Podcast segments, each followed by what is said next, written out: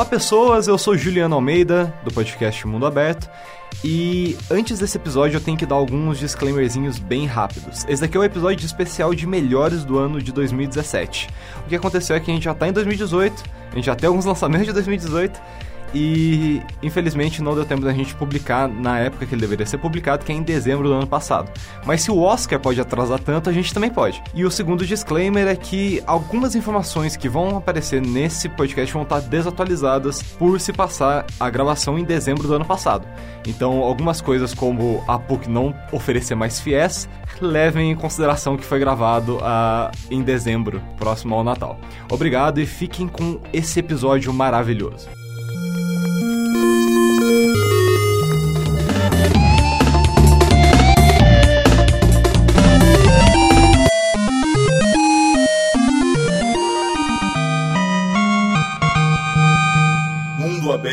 Podcast.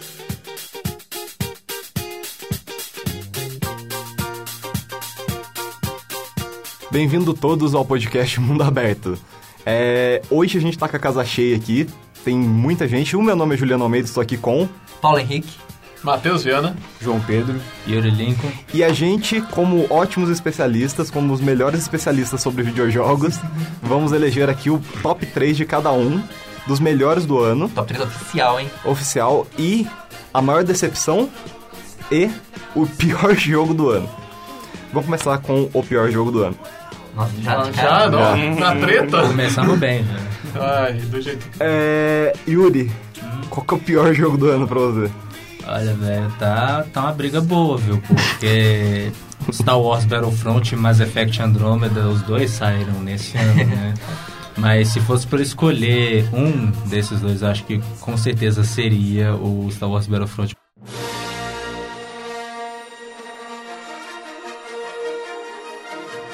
Por conta daquele escândalo que teve das microtransações, loot boxes e etc. Mas você acha que isso, como mecânica pro jogo, deixa ele ruim, no geral, é algo que só tá te decepcionando? Porque a gente tem a segunda categoria que vai ser o da, da decepção. Não, eu acho que realmente deixa o jogo ruim porque as loot boxes, ela, ela como é elas influenciaram bastante no sistema de progressão do jogo. Uhum. É, naquele negócio de, ah, se você não tem é, upgrade e tal, você não vai servir para praticamente nada durante o jogo, porque é literalmente um pay to win o negócio, né? Então, se você for um jogador que só gastou a mera bagatela de 60 dólares com o jogo, Quanto que, quanto que é o que o cara gastou lá pra, pra tirar o Darth Vader? Não lembro quanto é que... 30, é uns 30 mil, assim, eu não sei, eu não sei, eu não sei como que é a moeda do jogo, mas eu sei que é Ah, tipo assim, tá. uns 30 mil, alguma coisa assim, eu sei que é muito. Eles fizeram uma avaliação mais ou menos pra você ter tudo no jogo, você quer gasta em média uns 2.700 dólares. Ah, tá, foi É, mal. Eu tava, é, eu tava me referindo à moeda do jogo, Uhum. que, eu, que eu sei que lá é tipo uns 30 Assim, reais. tipo, normal, né? Pra você que já gastou 60 dólares, é normal você ter que gastar mais uns 2 mil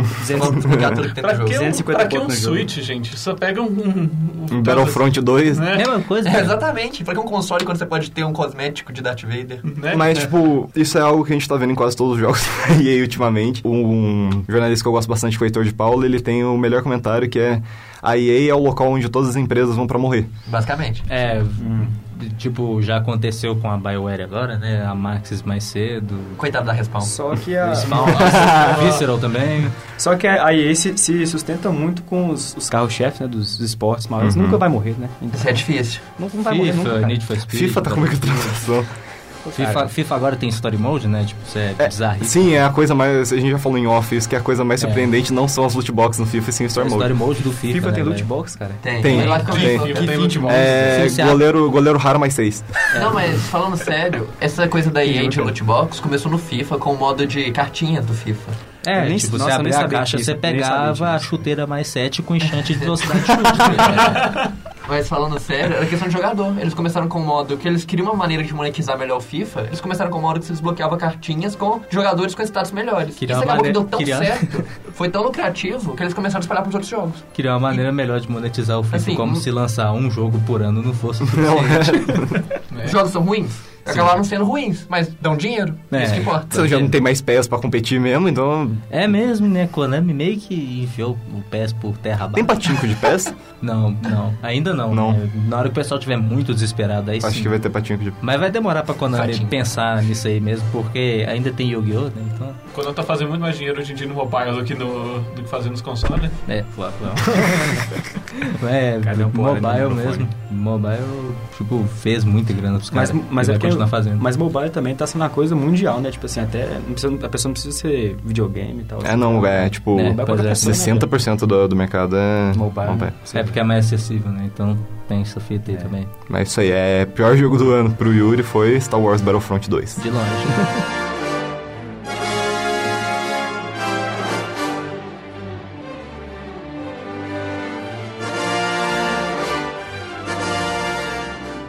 Vamos lá, João, qual que é o pior jogo do ano pra você? Então, como você mesmo falou, isso é um pouco difícil de cair em decepção Uhum. ao mesmo tempo, né? Porque eu, eu fico entre esses dois e também, depois de conversar muito com o Yuri, o Assassin's Creed Origins.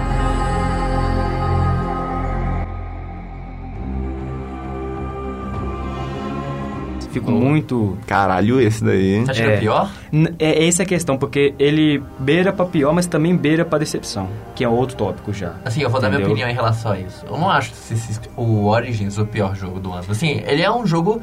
Tá, você pode discutir que ele é um pouco genérico, sim. Não, não, mas é o que eu falei a questão do. do- de que ele cai. Então, eu acho que ele cai mais pra É, decepção. é. Assim, minha opinião. Mas é porque ele é um jogo fechadinho, bem feito. é. Poucos bugs, especialmente falando de Ubisoft. E levando, e levando em consideração, tipo assim, todos os últimos personagens principais de Assassin's Creed que a gente teve, ele é tipo, ok, sabe? Ele talvez, ele tá próximo, É. ele, tá, ele é o que tá mais próximo do Ezio, quando a gente olha pro, pro Connor, que é o, o índio sem nenhuma expressão, ou... Nossa, eles são... protagonistas de Assassin's Creed são tão memoráveis que eu lembro só do Ezio. Por incrível que pareça, eu sempre lembro mais do, do Altair. O que eu mais Eu também, gosto. eu também. O que mais gosto. Assim, eu acho que eu vou concordar com o Yuri nessa No do pior. Porque se fosse pra escolher, no caso, no outro tópico que seria o, o do Decepção, os outros têm mais chance que o Battlefront. Eu acho que o, Battle, o Battlefront. Porque assim. Eles fizeram o primeiro jogo e deu, mu- deu muita merda depois, né? Tipo assim, se você for tentar jogar hoje, você vai, vai jogar você, um, tipo, um cara da China e um, e um da Itália pra você conseguir jogar. Porque ninguém joga. É, porque O jogo todo tá mundo morto. migrou pro 2. É, não, mas antes disso o jogo tava morto já, É. entendeu? E então, tipo assim, os caras tinham toda a receita pra saber que, tipo assim, fizeram a mesma coisa, só que colocaram umas coisas assim, tipo, como se fosse pra distrair a gente, sabe assim? Pra esquecer que é, é aquela coisa de novo, só que com mais. Ah, tem mais nave agora, tem mais fase, tem. Tem, ah, tem um modo de jogar mais, tem, tem entendeu? Tipo, eu acho, achei muito ruim. É, cara, o Star Wars Battlefront, quando saiu o primeiro jogo, ele foi uma coisa mais assim, os caras pensaram assim lá na DICE, falou, ah, vamos fazer um, um Battlefield só que com skin de Star Wars. Vamos, vamos testar as águas, não vamos colocar praticamente nada do que tinha naquele Star Wars Battlefront 2 antigão lá e vamos testar as águas, vamos ver a recepção dos fãs. Aí e gastaram uns milhões lá, é, lançaram um jogo, aí eles viram, ó, os pessoal tá pedindo isso, isso e aquilo, vamos jogar isso no 2 e vamos tentar monetizar isso o máximo possível. Foi o que aconteceu Uhum. no Battlefront 2. Assim, fizeram um puta jogo bonito, né? Mas. Ah, mas é... É, gráfico, EA, né? É, e, EA, né? e é diversão, né? Mas assim, e também, e eles sabem muito bem o sucesso que os, os jogos antigos do Star Wars fizeram, entendeu? Então, tipo É, assim, os gráficos estão muito bonitos, ainda mais quando você reutilizar asset do Battlefront 1, É. fica muito mais fácil. Pois é, É, eles, eles fizeram.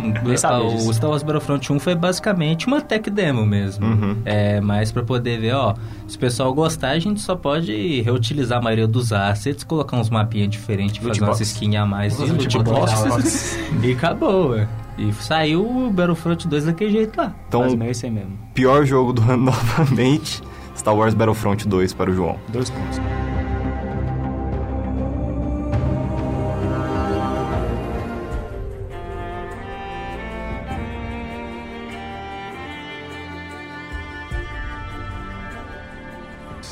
Matheus, vamos lá, qual que foi o pior jogo do ano pra você? Ah, eu tava em dúvida entre dois, seria no caso o Sonic Forces ou. ou Shadow of War. Mas Puta, é, é gente. É concorrida isso aí, vamos lá. eu, eu diria mais o Shadow of War porque ele seria um exemplo pior de um jogo do, do mercado de hoje em dia.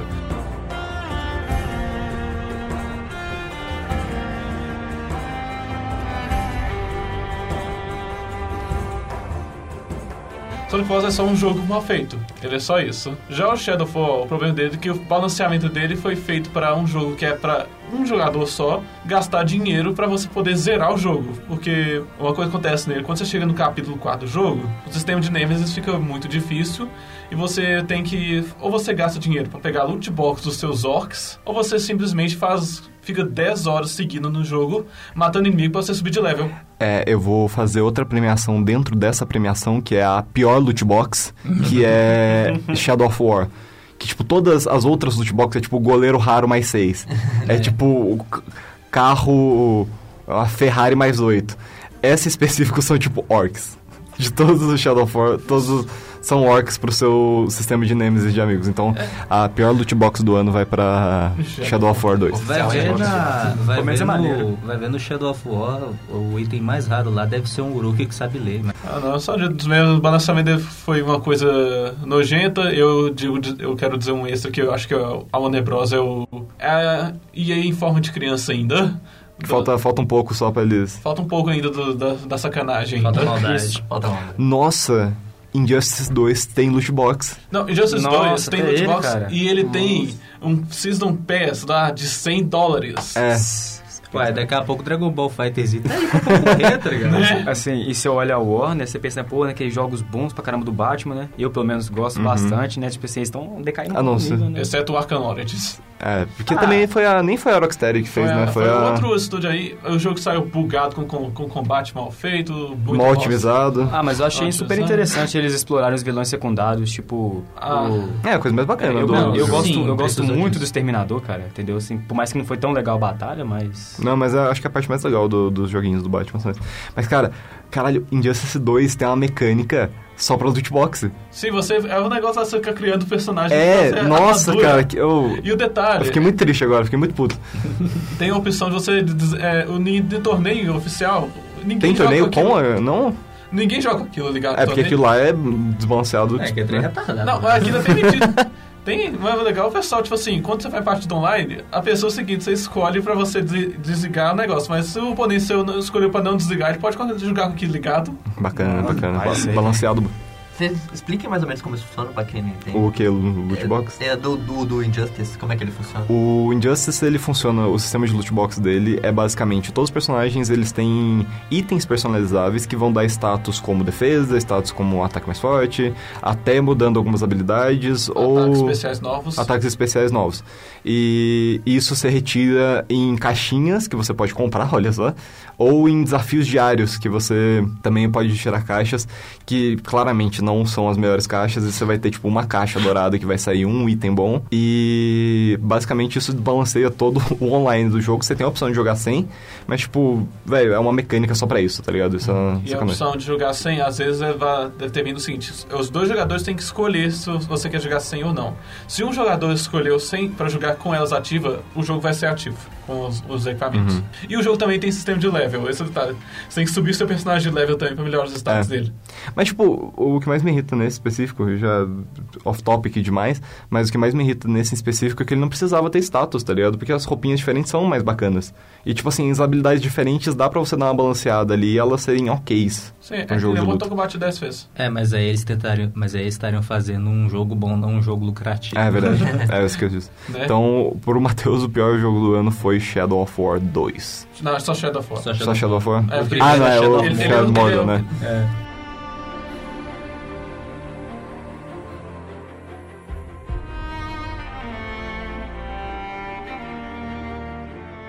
Paulo, qual que foi o pior jogo do ano pra você? Antes de chegar no meu pior, eu acho engraçado como ninguém aqui mencionou Lawbreakers. Pô, é mesmo, mas saiu esse ano. Saiu esse, é, saiu Esse- esse ano, né? Nossa, pra mim era ano passado, velho. Pra quem mas não sabe, bem Law- lembrado. Lawbreakers era pra ser o Dark Souls Dos jogos de dos tiro. jogos de tiro. E assim, tá com cinco jogadores hoje em dia na Steam? É, tipo isso. Sei lá, uns 10 concorrentes na hora que chega a sexta-feira, o pessoal fala, ah, bora jogar um LB lá, tomar uma breja, tá ligado? Assim, é uma situação bem triste, cara. Mas eu acho que ainda é difícil pra ele competir com as duas pérolas da EA, né?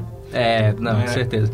Mas você tem que levar em consideração que quem tava por trás do, do Lawbreakers era o Cliff B, né, velho? Então... É o, é o Cliff Blesinski que tá É o- fazendo... O que fez, Que fez Lawbreakers? Você não Você sabia? tá de sacanagem. Você não sabia? Não, Não, cara, é não do viram as Cliff diversas B. entrevistas dele? eu não vi que foi o Cliff... Nossa, cara. Foi essa frase do Vocês Dark Souls ouviram? Jogo de Tiro, saiu da boca dele. É, Foi isso? isso foi o Cliff B.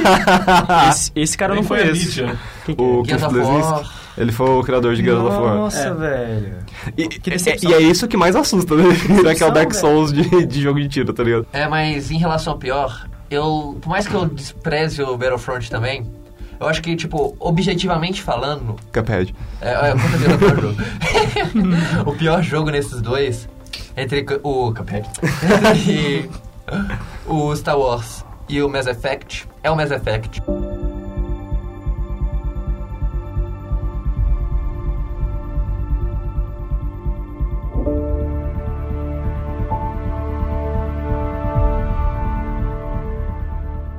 Porque o Mass Effect era claramente um jogo que foi feito de qualquer forma. As animações, o balanceamento do jogo em si, os loadings eram tudo, A mecânica de mundo aberto que não faz o menor sentido. tudo desse jogo grita como jogo corrido. Você já viu a animação de corrida daquele jogo? Parece que o personagem está sentado correndo. Você já viu qualquer animação daquele jogo? É, agora que você começou a falar desse jeito mesmo, eu tô começando a ver que realmente é, assim, verdade. O a- Battlefront, e- só um segundo, o Battlefront é uma sacanagem, entendeu? Só que ele é um jogo, assim, dá pra você jogar. O problema do Mass Effect, É que principalmente quando lançou, era tipo, chegava assim, jogava em alguns pontos, as animações eram porcas, era ridículo, chegava a ser cômico de tão ruim que era. Então, tipo, objetivamente falando, ele é um jogo ruim. E tirando também que, tipo, quando você fala de Mass Effect, ele é um jogo que a narrativa dele tenta ser o mais inclusista Exato. possível, tá ligado? Então, tipo, inclusivo possível.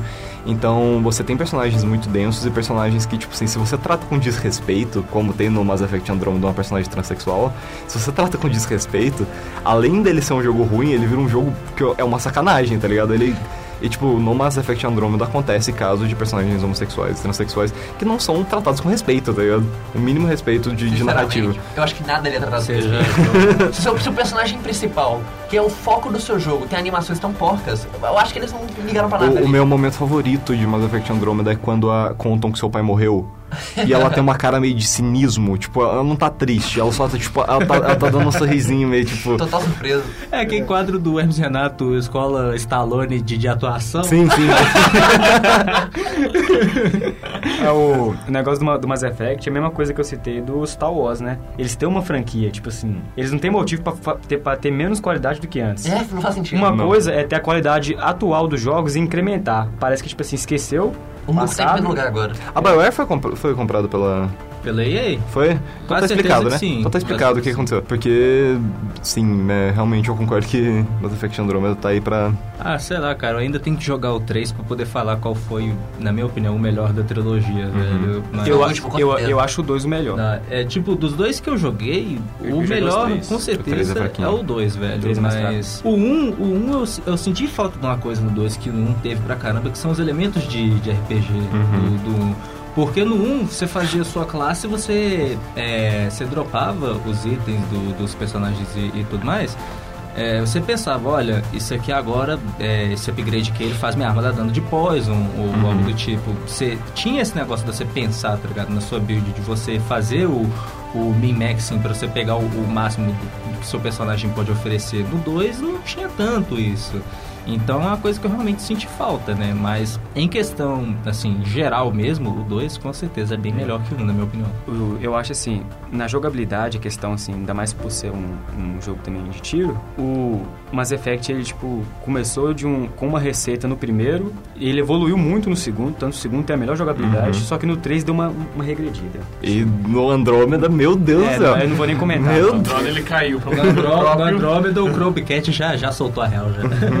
Então- Assim, inegavelmente o Andromeda é mais divertido, né, gente? Ah, pelo pula, né, Um jogo maravilhoso. Maravilhoso. Maravilhoso. História cômica. Só não é melhor que Sonic Force. Cara, é o melhor jogo de Twitter que eu já vi. ele é o melhor jogo de... Eu joguei ele inteiro pelo Twitter, cara. Eu sei tudo que acontece no jogo só pelo Twitter. Até na, hora tem só de GIFs. Então, pro Paulo, o pior jogo do ano foi Mass Effect Andromeda. Vamos lá pro meu pior jogo do ano e talvez eu esteja muito embasado por causa que eu assisti todas as cutscenes de Sonic 06 durante a madrugada. Meu Deus. Lá vem. Lá vem com Sonic Forces, cara. Mas Sonic Forces é o pior jogo do ano, cara.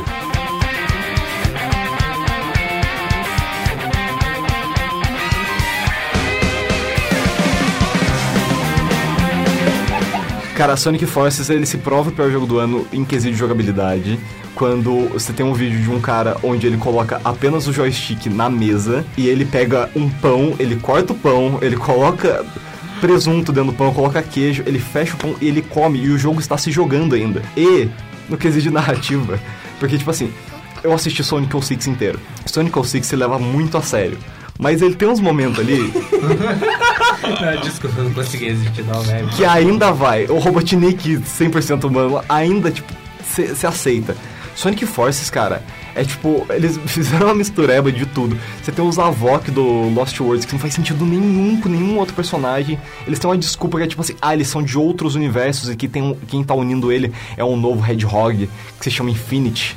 E ele é muito Ed, ele tem pontas, ele é... Mais Ed que o Mephiles? Ele é muito mais Ed que, o, que, o, que uma reskin do, do Shadow. Nossa, cara. Um fanchart Shadow? Não, mano. Então, tipo, cara, dentre todas as coisas, eu acho que Sonic Forces ganha, velho. Porque É. ele é um jogo que também, tipo assim, ele tem. a- ele não tem tantos bugs quanto Sonic 06, que eu acho que seria impossível. Porque você precisa fazer um jogo muito bom. Tipo assim, você, não é um jogo, né? Daí você faz. É um jogo feito de Game Jam. Você fez um mês o jogo pra, pra ele ter a quantidade de bug. E, mano, é, é só horrível. É só horrível. E eu vi uma review, eu tenho que falar isso. Acho que foi IGN. Desculpa, não é IGN Brasil. Então você já sabe que É tão ruim quanto. é, que vai ser. Mas tipo, a IGN, acho que era. é, era, era gringa mesmo. Que é, eles falaram que foi a melhor narrativa de Sonic já contada. Esses caras jogaram Sonic 3, velho. E eu tenho outro, outra coisa também, que tipo assim, no começo do jogo, Sonic tá enfrentando lá o Robotnik, sempre a mesma coisa, e aparece todos os vilões. Aparece o Zavok, aparece o Chaos, aparece o Shadow, aparece o Metasonic. De todos esses, tipo assim, eles apresentaram que vai ter todos esses chefes no jogo.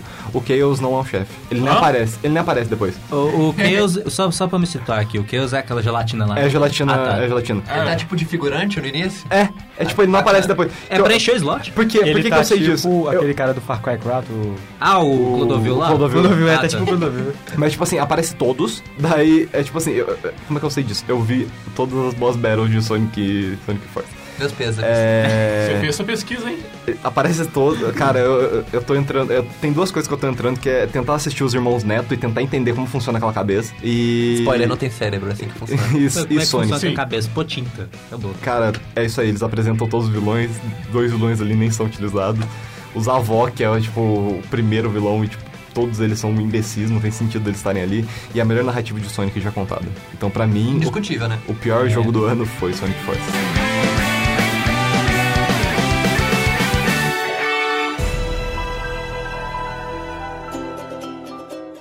Gente, vamos passar já pro jogo mais decepcionante e um pouco mais rápido. Eu vou começar agora com o jogo mais decepcionante. E pra mim, o jogo mais decepcionante é Yooka-Laylee.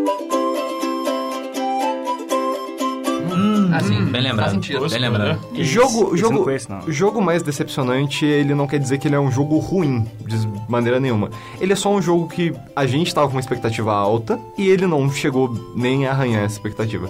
E o Yooka-Laylee, ele foi feito pela galera que saiu da Rare, da antiga Rare, então, tipo, criadores de Banjo-Kazooie, criadores de Conquer Bad for Day, é, 007 GoldenEye... e mais- DK64? e mais- É, eles são criadores do Donkey Kong 64 e até mais antigos Donkey Kong Counters na Nintendo. Então o David Wise estava na. David Wise é Ele tem compositor. música, tem música é compositor dele. do Nossa, Yooka-Laylee. velho, que triste. Então, tipo, o, o Yooka-Laylee, qual que é o problema dele em específico? O problema dele é que ele, diferente, por exemplo, de um Shovel Knight, que consegue olhar pro passado, olhar pro Mega Man do passado e recriar como seria essa experiência mais atualmente, como que ela funcionaria bem atualmente, Yooka-Laylee não consegue. Yooka-Laylee olha pro passado e fala... Ah, eles gostavam disso, então vai ser isso. Então, tipo, todos os personagens de Banjo-Kazooie, por exemplo, que é um dos meus jogos favoritos, eles falam, tipo, nha, nha, nha, tipo, eles não têm frases. Eles não- tipo, as frases estão embaixo em texto, mas pra dar personalidade a cada personagem, pra utilizar menos arquivos de áudio, eles eram, tipo, granho, é, granu, Grunhido. Grunhidos. grunhido, Não é é mesmo, grunhidinhos. não, não é mesmo. E o Yooka-Laylee faz isso. Por quê? Não sei. Assim, eu não acho isso exatamente, minha opinião, eu não acho isso exatamente o problema. Tem, a gente tem jogos, por exemplo, como Undertale, que usou isso muito bem na real. Não, sim, mas é tipo, ele é só porque. Só porque é Assim. Banjo Kazooie, tá ligado? É uma nostalgia, né? É uma nostalgia. Mas o maior problema de decepção dele, pra mim, é o backtracking desnecessário, cara. É tipo assim, é, é- você precisa dessa habilidade pra pegar esse- essa página que, com o Banjo Kazooie, tinha a mecânica de quebra-cabeça, ele tem essa mecânica de página pra você abrir novos, novos pedaços no mundo. Só que é tipo assim. Tá no ponto B, você vai até o ponto B, mas você precisa de um negócio que tá no ponto A, volta pro ponto A. Pega no ponto A e vai pro ponto B. Tá, você passou, agora você tá no ponto C. O ponto C ele precisa de algo que tá no ponto A novamente. Então você fica voltando e indo de, de habilidades que é completamente desnecessário, sabe? Que é tipo. Tem, tem uma que é tipo a do gelo, que você precisa que o camaleão tenha a habilidade de lamber o gelo pra ele conseguir subir. É tipo, cara, é só.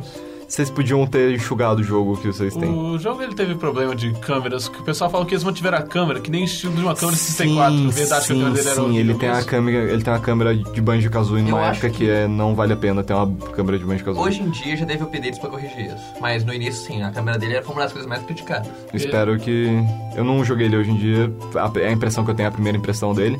Zerei Yooka-Laylee, mas eu esperava que, tipo, seria o Banjo Tree que, que nunca foi feito. Todo mundo prometeu, né? E infelizmente ele não é tão ruim quanto Nuts and Bolts, mas ele não Tem é. como? ele não é. não chega nem perto dos anteriores. E vem aqui, o, o Yoka e a Laylee não são nem um pouco carismáticos, cara. Eu não compro. Cara, se você colocasse um chapéu no Yoka e, tipo, uma gravatinha, borboleta na, na Laylee, elas ficariam muito. Tipo assim, faltou uma roupinha nele, sabe? Porque o Banjo é um urso de, de calça e a Kazuya é, um, é uma, uma pássara que fica dentro de uma mochila, tá ligado? É, tipo, eles têm uma mecânica boa ali e os dois eu acho que não funciona bem. Então pra mim o jogo mais decepcionante é Yooka-Laylee. Paulo, qual foi o jogo mais decepcionante pra você? E lá vem pedrada, mano. Porque, tipo, na real, como você mesmo disse, não quer dizer que é o pior jogo do ano. É o que mais me decepcionou. E no meu caso é Sonic Mania.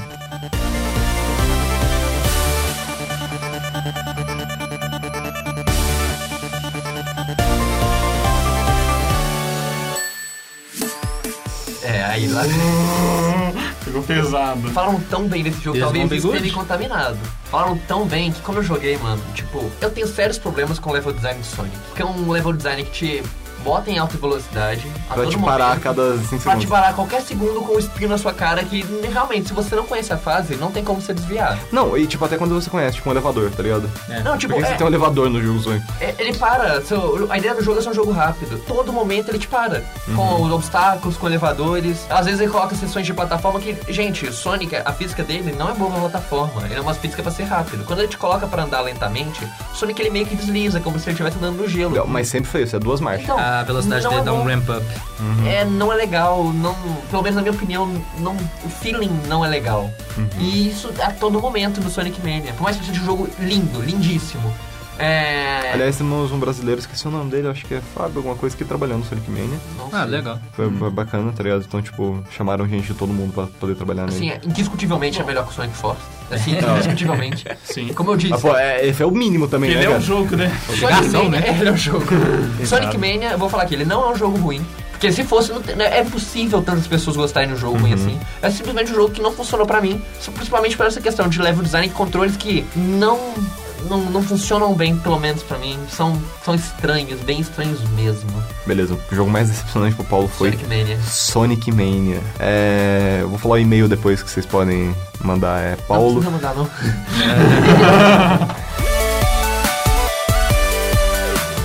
É, vamos lá, Matheus, qual foi o jogo mais decepcionante pra você? É, o meu vai ser o mais diferente daqui, provavelmente. O meu foi Fire Emblem Warriors. Beleza, por que que Fire Emblem Warriors? Warriors só pra... É, é o que falei entre os jogos Musou, onde a ideia é você um exército de um- uma pessoa só, que você tá no campo de batalha com literalmente de uma guerra ou coisa do tipo, e você é um personagem que tem praticamente pra você derrubar vários inimigos ao mesmo tempo, comandantes, e você prati- é o determina a batalha toda. No caso, o que me decepcionou especificamente desse jogo é porque eu adoro a franquia Fire Emblem, e eu também adoro, em geral, o gênero do Musou. O que veio o problema foi que eles fizeram um, um copiar e colar de um jogo que, já na minha opinião, já não era bom de Musou, que era o Hyrule Warriors, e ao mesmo tempo eles escolheram coisas que praticamente muito sem graça, feito um, um especial que a gente achou que ia ser um crossover realmente dentro dos personagens da franquia. Que é uma franquia bem grande né, na Nintendo. Tinha né? Muito personagem. Mais de 10 anos já. Tem 15 jogos. Tem 15 jogos Tem de 15 diferença. jogos e eles. E cada um deles tem personagens completamente diferentes, né? E o problema foi, eles escolheram personagens de apenas três jogos. Escolheram de outros dois, mas foram só pra comercial, honestamente. Porque um deles foi do remake do Fire Emblem 2. E o outro foi o Marth? Esse detalhe, do Fire Emblem 1, ele escolheu só o Marth e a mulher dele. Ah, que sacanagem. É, o- eles escolheram eles só pro pessoal saber que eles são do primeiro jogo. Uhum. E o tipo assim, do Fire Emblem de 3DS, que é o Awakening e o Fates, o Fates ganhou 10 personagens e o Awakening ganhou 9. Eles, é claro que esses são os que mais venderam, mas ao mesmo tempo teve um, grande desbalanceamento e, e existe já uma, na fanbase uma enorme briga entre os fãs de antigo não ganham praticamente nada hoje em dia. Aí, Só jogo- boneco no Smash Bros. né? É. e olha lá, tipo assim, Fire Emblem Fates ganhou muito personagem também lá. Agora, o que realmente foi isso daí, ju- junto com o, as texturas, tinha muita coisa dele mal feita. A textura dele tava, era, tava muita imagem, tipo assim, opaca. Teve uma... É, eu vi alguns cenários, tava, tava difícil mesmo. Tava muito opaco a, a textura dele. Os modelos do personagem estavam... Tinha alguns que tava com a... O rosto, tipo assim, parecia que tava esticado dos personagens. Parecia que o- eles esqueceram de balancear o, o tamanho dos personagens e só Deu esticaram. um scale, deu um scale. Deu um scale pra cima, só isso. e o outro especial foi, além de eles não terem escolhido personagens sem graça, praticamente, no sentido foi praticamente só do mesmo jogo, dos mesmos jogos, eles, eles ainda pegaram personagens e fizeram clones dentre esses personagens. Tem dois personagens, por exemplo, é Hinoka e Cordelia. São duas cavaleiros de Pegasus. Eles deram pra ela os mesmos golpes, as mesmas animações. E Reskin, palette swap. teve um palette swap de um jogo de Musou. Tipo assim, o jogo já tinha pouco personagem e eles ainda fazem isso. Tipo, é tipo o Dr. Mario. Exato. Mario, Dr. Mario, Link, Young Link, É, por aí. e o, o, o, a chave de ouro, o pessoal todo achou que o DLC ia ser a forma de você conseguir personagens antigos no jogo. Mas o DLC. Seria até mais inteligente, né? Porque, tipo, você Mas já qual- agradou pra quem que você quer vender, agora agrada pro, pro, pro restante do público. Mas aqui que veio o DLC? Mais veio o boneco. personagem desses mesmos três jogos, que é o primeiro, o Awakening e o Fates. E ao mesmo tempo, algum desses personagens DLC era boss do jogo, já que já tinha o modelo todo feito, as animações, tudo completo. Bacana, Mas eles quiseram vender como DLC. bacana. É. Videogames, né? Vivian James. Nintendo. Joguinhos. Nossa, fala, fala Nintendo que você vai ver o top 3 do Paulo depois. É. Vocês vão surpreender, ué. É, então, pro Matheus, o jogo mais decepcionante foi Fire Emblem Warriors, que eu sempre confundo com Fire Emblem Heroes. É, eles, Esse é o mobile. Esse é o Esse é o mobile. Curiosamente, você joga o tempo todo, né, Matheus? Eu adoro aquele jogo. uma- Bem, ele tem o Hector. O que precisa mais disso? O Warriors não tem Hector. é, isso é, é fanboy o nome.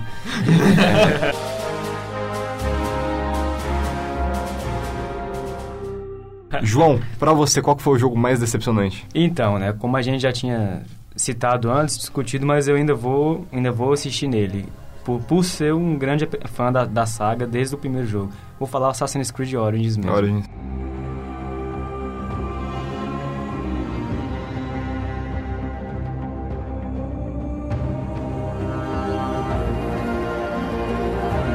Eu sou, eu sou, nossa, eu jogo desde o primeiro, eu sou muito, sabe assim, muito fã dessa saga, entendeu? Quando eu vi, tipo assim, as primeiras cenas do jogo, assim, e tal, os meus gameplays, eu tive uma opinião. Aí, conforme passou o tempo, como eu falei antes, eu fui conversando com ele, ele foi me mostrando muita coisa que acabou me decepcionando depois do jogo, entendeu? Muitas coisas que, que- que a gente até já, já- você, você mesmo citou aqui, dos personagens carismáticos, né, e... Vocês e acham que o combate inspirado no Dark Souls somou alguma coisa Eu, jogo? isso aí eu achei um ponto positivo. Eu discordo. Eu, eu, eu achei um ponto positivo porque é, não agradou muita gente que curtia aquele sistema assim. Ah, velho. Pode vir 10, 20 guardas, só ficar dando contra-ataque você mata, entendeu? Aí isso foi mudando aos poucos, já no Assassin's Creed Unity, já, já, já era difícil brigar com mais de 3, por exemplo, entendeu? E isso aí, esse do Origin já deu uma pegada assim, diferente pra série, mas não ficou ruim, entendeu? Eles podem ter errado no balanceamento. Pode ter feito, tipo, uns inimigos fortes de, um, forte demais pra pra certo ponto, assim, do jogo, onde eles colocam e tal, assim, mas eu acho que a ideia melhorou, entendeu? E eu acho que ela desagradou quem curtia aquele sistema antigo. entendeu? O que, que você discorda aqui? Ah, quanto o combate do Assassin's Creed Origins. Sim, eu consigo entender é, a decisão que foi tomada quanto ao combate para deixar mais Dark Souls, assim, né, entre aspas, por conta da quantidade de inimigos que você né, enfrenta ao mesmo tempo. Sim, é um passo lógico para um jogo que está tendendo cada vez mais ao stealth, é você ficar um pouco piorzinho no combate contra múltiplos inimigos. E como o João falou daquele sistema antigo lá, que era só você ficar spamando contra-ataque que você matava todo uhum. mundo, sim, eu consigo entender a transição dos sistemas de combate, mas eu não consigo entender por que, que o combate ficou tão meia boca é, sendo que socaram tanto elemento de, de RPG no jogo, entendeu? Então eu falo assim, por que, que é, não adicionaram status effects para as armas ou algum tipo de crowd control para o combate, é, ou até mesmo mais interações para o cenário durante o combate, como você já via em jogos tipo Prince of Persia, que se você estivesse perto de uma parede, você podia dar, é, bater com a perna na parede para poder dar um impulso para um ataque. Uhum ou então você, é, como eu falo, usar o, o ambiente para você poder evitar o inimigo ou coisa do tipo, entendeu? Essas coisas assim, porque o stealth do, do Assassin's Creed Origins, ele é bem meia boca. É só o que? Cone de visão e... é só cone de visão e cobertura. Pega o primeiro Thief, por, por exemplo, que levava que levava em conta o que? Distância que você estava do inimigo, cone de visão, iluminação, uhum. cobertura, esse negócio tudo. Barulho que você estava fazendo, até o tipo de chão que você andava gerava um, um som mais alto, dependendo de onde você pisava. Então, assim, eu acho que pelo menos no departamento do stealth, o Assassin's Creed Origins poderia ter melhorado bastante. Que aí, se eles tivessem aprofundado bastante no stealth, dava para te guimpar completamente no combate a ponto de você não conseguir brigar com ninguém. Igual o Aragami fez, entendeu? Até o próprio Metal Gear, a, a saga evoluiu muito no quesito do stealth, porque uhum. você tem Metal Gear Solid Nossa, 3. É muito bom, velho. É, não, eu, eu, eu, são meus jogos preferidos, mas uhum. são uns pontos negativos, assim. Você tem Metal Gear. Claro que pra época era outras coisas, tipo PlayStation uhum. 2, né? Uh, 2000 e pouco, mas, por exemplo, você tem Metal Gear Solid 3 lá na floresta, onde você tiver, tipo assim, a luz do dia totalmente claro, sei lá, com a roupa de um coelho, que seja, entendeu? Mas se tiver, tipo, a mais de 5 metros do guarda, ele não te vê. Uhum. Porque ele tem um cone. Mas aí que não falei, tipo, a época, outra história e tal, não vou, não vou julgar isso. Mas, por exemplo, já no Metal Gear só do, no Phantom Pain, o 5, se tiver de dia, uma distância consideravelmente grande, os guardas te veem. Porque, tipo uhum. tipo assim, tá de dia, tem um, tem um inimigo parado a defender de dia, entendeu? Tipo assim... Ele é muito mais bem resolvido, né? É, sim, isso é uma mudança legal. Isso, e eu concordo com o, o que o Yuri falou sobre o, o que o Yuri falou sobre o, o stealth mesmo. E vou acrescentar que eles não souberam.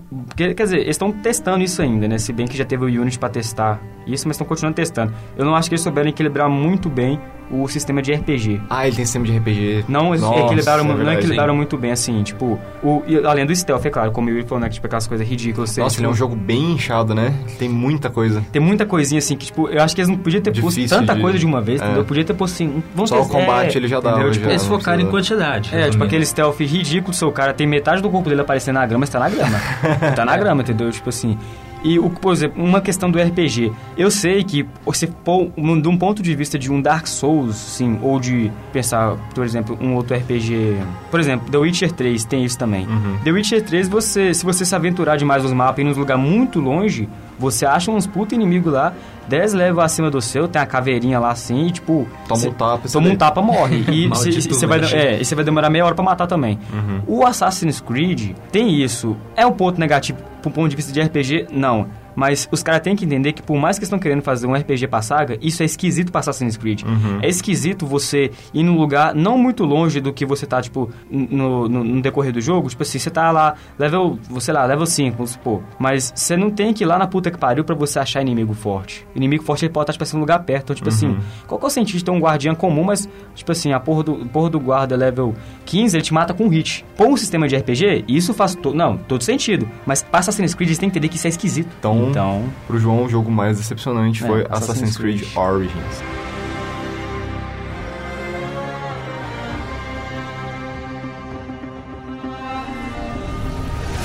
Yuri, pra você, qual que foi o jogo mais decepcionante? É, então, lá vou eu bater na mesma tecla de novo. É, eu ia falar Assassin's Creed Origins também, mas já que o João já cobriu bastante dele, eu vou pro concorrente mais próximo dele, que no caso seria o Shadow of War mesmo. Uhum.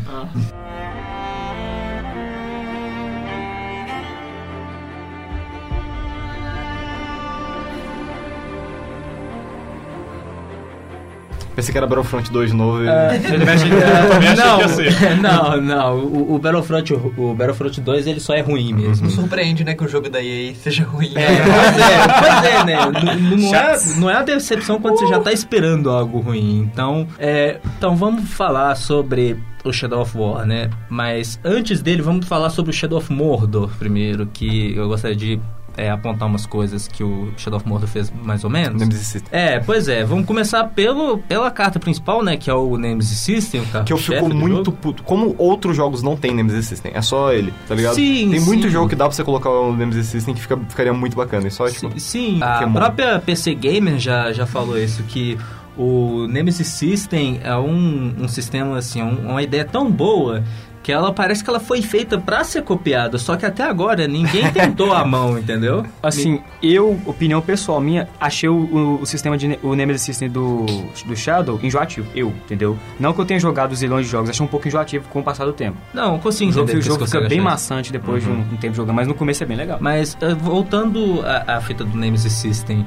no Shadow of Mordor, o Nemesis System ele conseguiu abrir espaço pra Game Juice pra caramba. Tanto que, como é que fala, muita gente lembra do Shadow of Mordor é, por conta da, daquele shitposting enorme que era os Uruk quando eles te matavam, quando eles perdiam alguma disputa, uns negócios assim. Então, tá, beleza, a gente tem isso aí no Shadow of, no Shadow of War, eles até melhoraram isso, é, inclusive, mas foi só na parte do Juice mesmo, entendeu? Agora, quanto à parte de balanceamento, eu acho que o Shadow of Mordor fez, fez melhor, porque o Shadow of Mordor, as únicas microtransações que tinham naquele jogo eram as duas DLCs que tinham, né? Bright Lord e Lord of the Hunt, e os cosméticos lá. Mas por conta da Warner Bros. tentar monetizar o jogo o máximo possível, eles guimparam um pouco o Nemesis System em função de é, tentar direcionar o jogador a gastar com microtransações para poder, de fato, progredir no jogo, né? E tirando também que eles quiseram dar uma aumentada no Nemesis System e virou um locomia bizarríssimo, né? Que você tem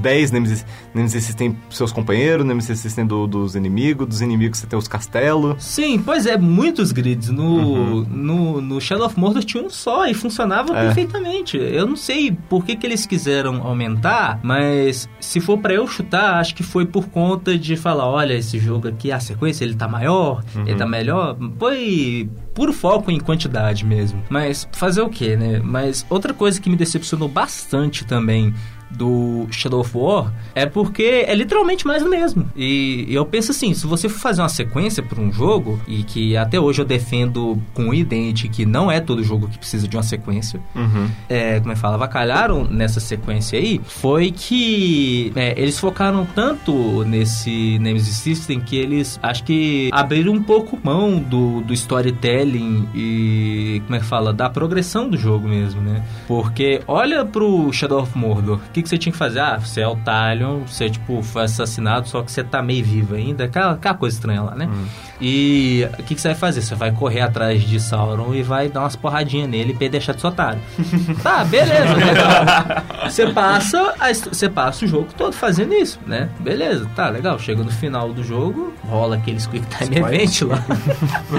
O, cara, spoiler o cara não jogou Shadow of Mordor até hoje, tá pegando. não. Mas enfim. Aí chega Na no narrativa também que a gente joga pra Shadow of Mordor, né? é, chega no Shadow of War, cara, o que que você faz? Você, tipo, você faz Deus e o mundo lá, cara. E, e, assim, eles tentaram jogar coisa demais pra poder falar, olha, isso é um mundo grande, em vez de focar na merda da narrativa que no que a premissa do, do Shadow of War seria é, você e o Celebrimbor, né, que é o cara que forjou o anel, é, eu tentar fazer alguma fita lá que eu esqueci, mas no meio do jogo as três carrilha, velho. No meio do jogo, enquanto você tá lá, tipo, envergonhando o Zuruk lá, você pensa lá, porra, o que, que eu tenho que fazer aqui mesmo, velho?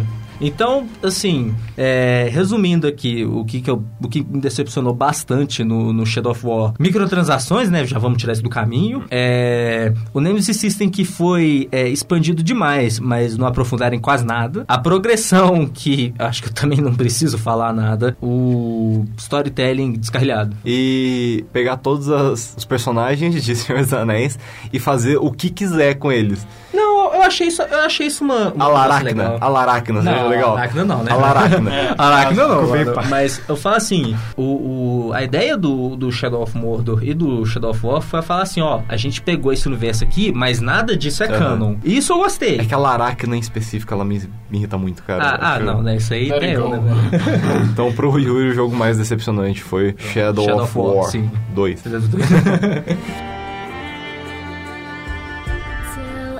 Gente, agora a gente vai um top 3 nosso de melhores jogos. Porque esse podcast tá muito azedo, vamos falar de, de coisa boa agora. É. É. Eu vou começar com o meu top 3, que foi Resident Evil 7, Biohazard, Ah, Nice. nice. VR.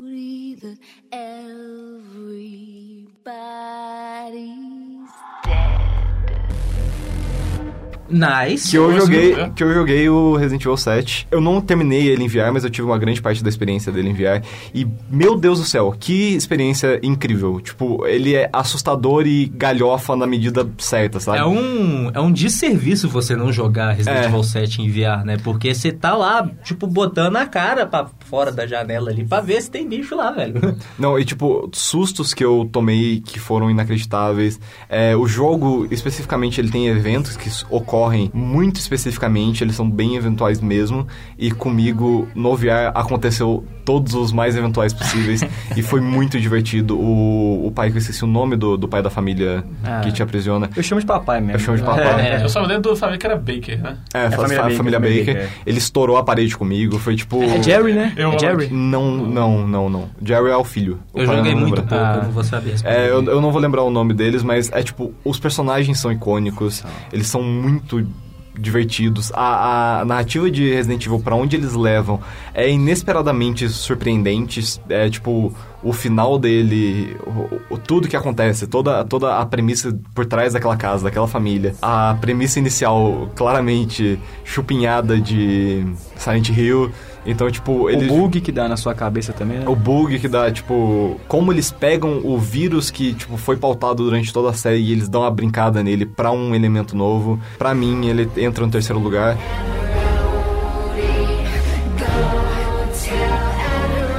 Porque 2017 teve joguinhos muito bons. Os especialistas aqui chamados hoje são exatamente pra gente falar das coisas mais diversas possíveis. Então eu vou passar pro Paulo. Paulo, seu terceiro lugar de melhor joguinho. Meu melhor joguinho seria terceiro lugar é o Zelda Breath of the Wild.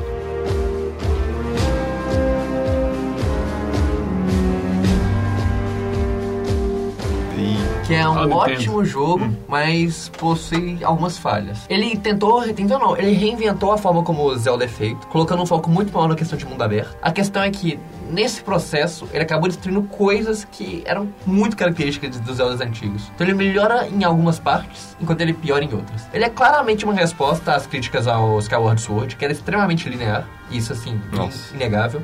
A questão é que, a partir do momento que ele te dá liberdade de viajar o mundo inteiro, eles meio que perderam a mão com as dungeons, que é um foco muito importante no Zelda. E é tipo, sem esse elemento, quer dizer, sem ele bem feito, deixa um gosto meio amargo na boca, que você pensa que é, existem coisas ali a melhorar. Questão de boss fight, que Zelda geralmente os boss eram mais gimmicks, eles eram mais focados, eles eram como puzzles.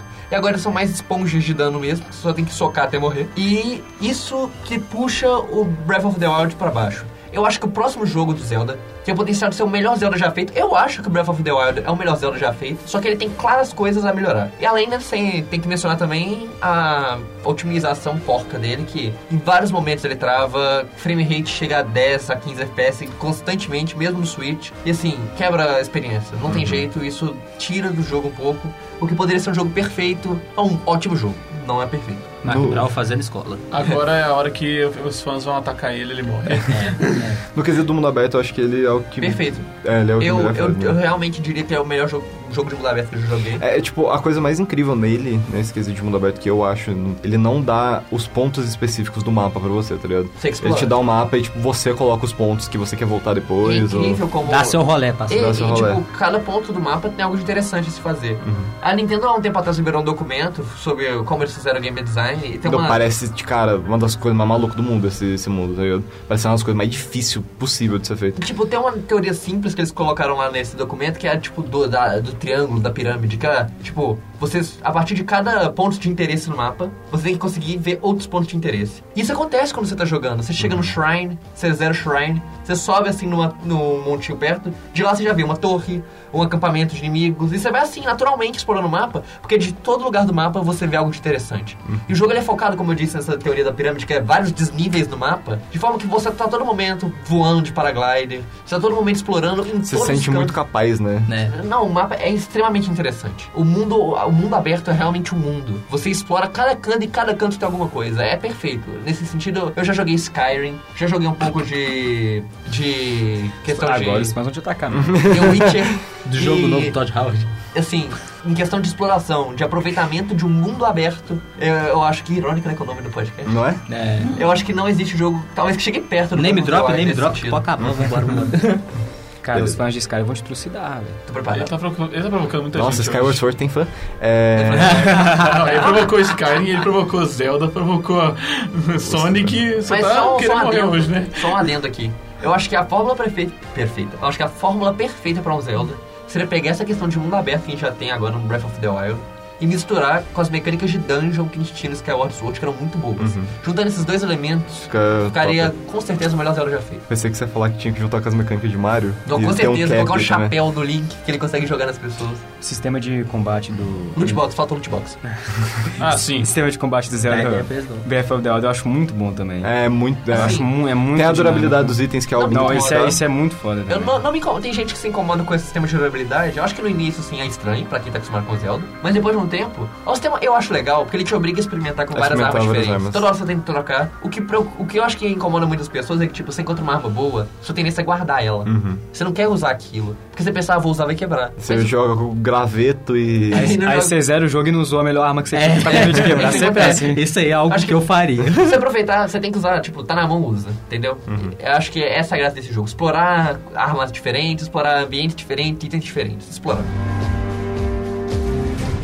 Matheus, pra você, o terceiro lugar desse ano. Meu terceiro lugar esse ano. Deixa eu só fazer um adendo. aqui. Possivelmente, você ouvinte, vai ver que a lista do Matheus é uma das listas mais diferentes que eu já vi de top 3, mas vai ser muito divertido. Vamos lá. Eu tava em dúvida entre o Neotomata e Fire Emblem Echoes. Vamos, qual que você colocaria? Eu vou colocar mais o Neotomata, porque o Fire Emblem Echoes ele é só um remake, é por isso ele teve que ser muito limitado nos designs dele. Já o Neotomata... Eu dá pra ele muito crédito porque ele foi um jogo que realmente pegou duas coisas que tá de uma franquia que e adicionou mais e que tá faltando. O a Unirsa, quem já jogou, ele era um jogo que tinha uma narrativa muito boa e Só que meio- ele era um jogo muito estranho e difícil de. ele era estranho e o, o maior problema principal dele Minigame de pesca. é, tem isso, mas o problema principal dele é que o controle dele, os- o, combate era horrível. Ele não funcionava direito, onde realmente o, o design lá, o Yokotaro, ele realmente tem uma visão muito O boa Yokotaro, pra, ele é muito bom, cara. Ele Eu tem uma visão dele. muito boa pra narrativa. Mas eh, o pessoal não sabe, não soube programar o gameplay dele pra combinar com a narrativa dele. Aí por isso eles contrataram a Platinum. A Platinum, mesmo não sendo minha favorita pra pessoal de gameplay de ação, funcionou muito bem lá no jogo e A Platinum fez o que? Eles fizeram. Metal Gear Rising, Transformers Devastation e aquela decepção da Tartaruga Ninja lá. Ah, Ah, tá. Nossa, aquele é muito. Metal Gear Rise é bacana. ah, e É um jogo, Metal Gear Rise é excelente, e um jogo cara. ruim aí chamado Bayonetta. É, nossa. Ah, a Platinum fez Bayonetta, é verdade. Sim. É, é um jogo ruim, mas. A crítica, a crítica não concorda com você, não. Que quieto eu, jogo ruim. É. Mas é, voltando, eles. Eu não sou muito fã do estilo de gameplay deles, que eles costumam sempre focar nesse hack and slash de ação aí, ou. Nem sempre é hack and slash, mas eles costumam encher muito o jogo de ação rápida. E É às vezes dá uma repetição. Às vezes dá uma repetição. Se você já jogou os jogos dele, tem a sensação que você jogou o mesmo jogo. O Neo Automata não deu isso, porque o Yokotaro meio que tava colocando na mão dele lá, aí tava falando que ah, mudando a narrativa, a forma, praticamente o, o flow do jogo tava diferente. Eu, eu tenho uma coisa a comentar do Yokotaro que ele faz o jogo ficar muito melhor pra mim, como ele como diretor. Tem o vídeo promocional dele tentando é, fazer a venda da pré-order, que daí ele fala, é, compre né, Neo Automata e ganha uma camiseta. E tem o designer do lado, ele retira a camiseta do designer à força, deita no chão, começa a rolar e ele fala, é, compre Neo Automata, compre Neo Automata. Só que ele fica ele diz que ele ficou tão tonto que ele virou e falou, foda-se a Square. no meio do vídeo. É, o Yokotaro é legal porque ele é Ele- insano, tá ligado? É, é, pois é, ele conseguiu mostrar que é possível hoje em dia também. Uma coisa que muita gente fala que jogos artísticos, de certa maneira, que eles tentam dar um, um foco visual e narrativo, então muita gente fala que esse tipo de jogo hoje em dia tá morto. É, Mas no caso, é ele. cons- microtransação o nome. No caso, ele conseguiu fazer um jogo que chegou a um número muito bom de vendas. Acho que já chegou a 2 milhões já. A crítica falou muito bem, então... Foi muito bem em crítica. Tem, tá até em algumas, com algumas indicações de melhor jogo do ano. É, dizem. E também o, o bônus, uma coisa especial que eu gosto, em específico do Yokotaro. Algumas das coisas que eles colocam no jogo é simplesmente porque, ah, porque eu gosto disso, eu quis colocar. Que foi perguntar pra ele por que o design da 2B é um cyborg bem. É, ela teve bastante polêmica no quesito dela. Ah, aí eles Eu, eu, especificamente, eu não gosto do, do design. Eu acho que o Yokotaro perdeu um pouquinho da mão ali, vendo outras coisas que ele consegue fazer. É, mas. Rabetão bot. É Eles o perguntaram- rabetão, rabetão pra vender o nome disso daí. Rabetão bot. É, perguntar pra ele por que, ele, por que ela é o design QG, porque ela é um cyborg de batalha que lota de salto alto. Ele simplesmente falou, porque eu gosto de mulher. É. Essa foi a resposta dele. Eu, por mais que eu concorde com o que o Juliano disse, eu acho interessante ter um designer tão sincero É, assim. sim. Que é basicamente o que eu quis e o meu jogo. Eu consigo respeitar quando o cara é direto e É, sincero com a Ele opinião dele. tentou tá dar volta pra tentar explicar, não, foi porque eu quis mesmo. É, né? não é igual o Eu Kojima, né? mulher, É. pronto. Cara, nossa. Eu, É, eu, Quiet. em, em- em nome dos fãs, eu vou falar. Se eu começar a falar mal do Kojima aqui, o bicho vai pegar pro seu lado. Tá treta aqui, tá bom, hein? É por causa que tem que respirar pela pele, é, por É, isso que ela não tudo pode mais. usar roupa, sabe? Eu não posso defender isso, não. É por isso que eu falo, né? Eu gosto bastante da 2B, mas a Quiet eu deixo na Mother Base. Eu saio com o D-Dog, que o D-Dog É, é, a melhor. 2B, a cara. 2B, tipo, eu acho que fizeram muito mais da- das polêmicas em questão. É, acho, que, mas- acho que pesaram muito mais que deveria, tá ligado? Mas é. Eu especificamente é um design que eu, que eu questionaria, eu entendo o questionarem. Mas a sinceridade do Yokotaro e como ele trabalha, eu acho que. E além do mais, ela não é um personagem mal escrito, ela é um personagem sim, muito sim, bem sim, detalhado. Ela não, em momento nenhum, ela é a princesa em defesa. É, não é Não. como se ela fosse tipo só o corpo dela. É. Pois é, a aparência dela, tipo, engana bastante na hora que você vê a personalidade, tá ligado? Né? É, foi o que eu gostei mundo- bastante, na verdade, essa antítese entre, entre aparência e personalidade. Foi, um- foi um negócio legal. Beleza, vamos. O João, seu terceiro lugar. Hum, então, esco escolher acho que um terceiro lugar é meio difícil, que eu acho que ele briga um pouco com o segundo. Talvez seja uma opinião até comum, né? Não, não vi os outros do pessoal ainda. Mas eu acho que eu vou ficar com o FIFA, não brincadeira. Não, brincadeira. É, acho que eu vou ficar com o Nioh.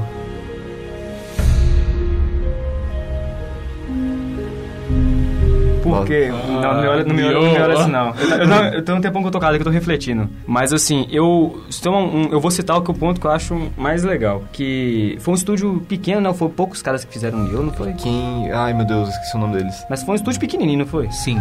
Foi, foi um estúdio menor do que você espera pra um. Pra um jogo pra um- daquele um jogo daquele porte. então. Essa é pra mim assim, a maior qualidade, porque você vê tanta merda saindo de empresa, tipo, estúdio grande, com orçamento gi- gigantesco, entendeu? Tipo, EA é, e tal. E você vê, tipo, um, um grupo de caras, assim, na minha opinião, né, com, que querem fazer um, um- um negócio bacana, entendeu? Que, que se eles fossem o, o- os clientes, eles iam querer uma coisa assim, entendeu? Tipo assim, eles fizeram algo como se fosse pra eles, sabe? Assim, tipo, eu quero uma coisa de qualidade. E se dedicaram muito, entendeu? Tipo, ficou um jogo bonito, ficou divertido, difícil pra quem gosta do, do gênero assim, entendeu? O Nioh foi feito pelo, pela Team Ninja. Ninja, Ninja. É Team Ninja? Team Ninja. Não é tão É um, é um pequeno estúdio pequeno, é um estúdio pequeno. É, não é tão pequeno assim, não. Tem Ninja... Não. Team Ninja, eu tô imaginando, tipo, o Eles Naruto têm- programando o jogo. tá As principais deles são Dead or Alive e Ninja Gaiden. Mais minha opinião assim mesmo, assim, eu vou, eu vou aprofundar só mais nessa parte mesmo, assim, nem precisa citar jogabilidade, né, o, o- o jogo em si. Quem gosta de Dark Souls, assim... É, até porque eu acho que eu, eu tenho certeza que Nioh vai voltar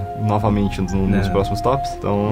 É, é- é por isso, é por isso mesmo que eu tô falando só isso, porque eu, que eu sei que... É, eu, eu sei- eu sei que gente que tem umas opiniões, assim, Certos diferentes... arrobas vão... É, uns, uns caras aí, né, que vão querer falar dele, então eu vou te vou deixar só, nesse, só nessa, por Uhum. enquanto.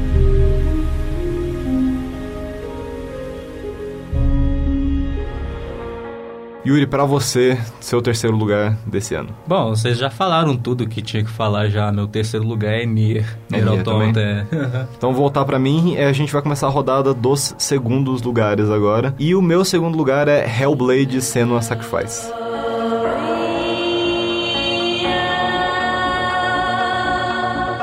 Hellblade, ele é um jogo indie. É um Double A. Ele é outro exemplo do que eu falei, né? Exatamente. Pô, A qualidade dele pra um jogo indie. Eu vou até ver o estúdio aqui depois para o... Ninja Theory. Foi Ninja Theory? Acho que foi. Foi? Se a- que foi feito, tipo, com um primor técnico muito bom, tá ligado? E a gra- grande parte da narrativa dele é explorar a personagem principal, que é a Senuas. Que, tipo, ela é a subversão do que a gente tem de mulheres em videogame, tá ligado? Ela não é uma personagem bonita, ela não é uma personagem com um corpo que você espera dos padrões de beleza. E, tipo assim, e não é por causa que fizeram uma pesquisa de mercado e falaram, é isso que tá vendendo. É só por causa que eles têm alguma coisa a dizer e é exatamente isso que eles querem dizer, sabe? Ela é uma personagem extremamente forte, você se sente cativado em seguir a história dela.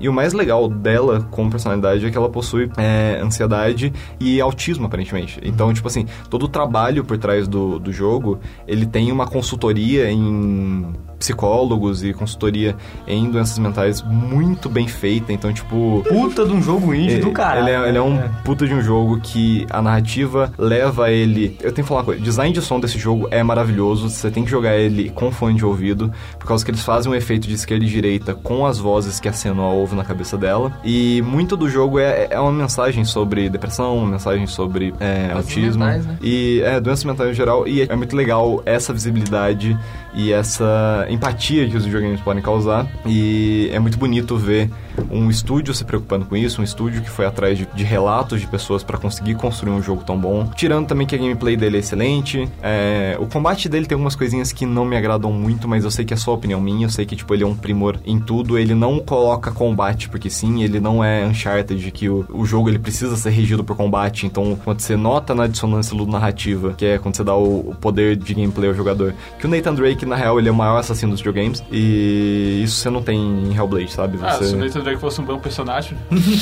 E isso você não tem em Hellblade, as cenas é muito boa. E tem muito legal a, a subversão da, do conto do cavaleiro, né? Que é o cavaleiro indo buscar a princesa e é exatamente o contrário. A Senuas tá indo atrás do amor dela, que eu acho muito bacana, eu acho uma história muito bonitinha. Então esse é o meu segundo lugar. A própria questão de gameplay também é muito interessante, porque tem, a gente tem aquele negócio de se você morrer diversas vezes, Sim. o jogo diz que vai deletar seu save. E a outra coisa em relação a essa questão do autismo que ela tem, a própria mecânica de ver padrões, foi algo que eles tiraram de sintomas reais. Sim, sim, procurando sim, sim. padrões. Enquanto você não faz o que o padrão quer que você faça, você não consegue Você não descansar. consegue, é. Você não consegue progredir. É uma coisa que faz sentido. É muito interessante eles val- valorizando esses elementos da vida real no jogo.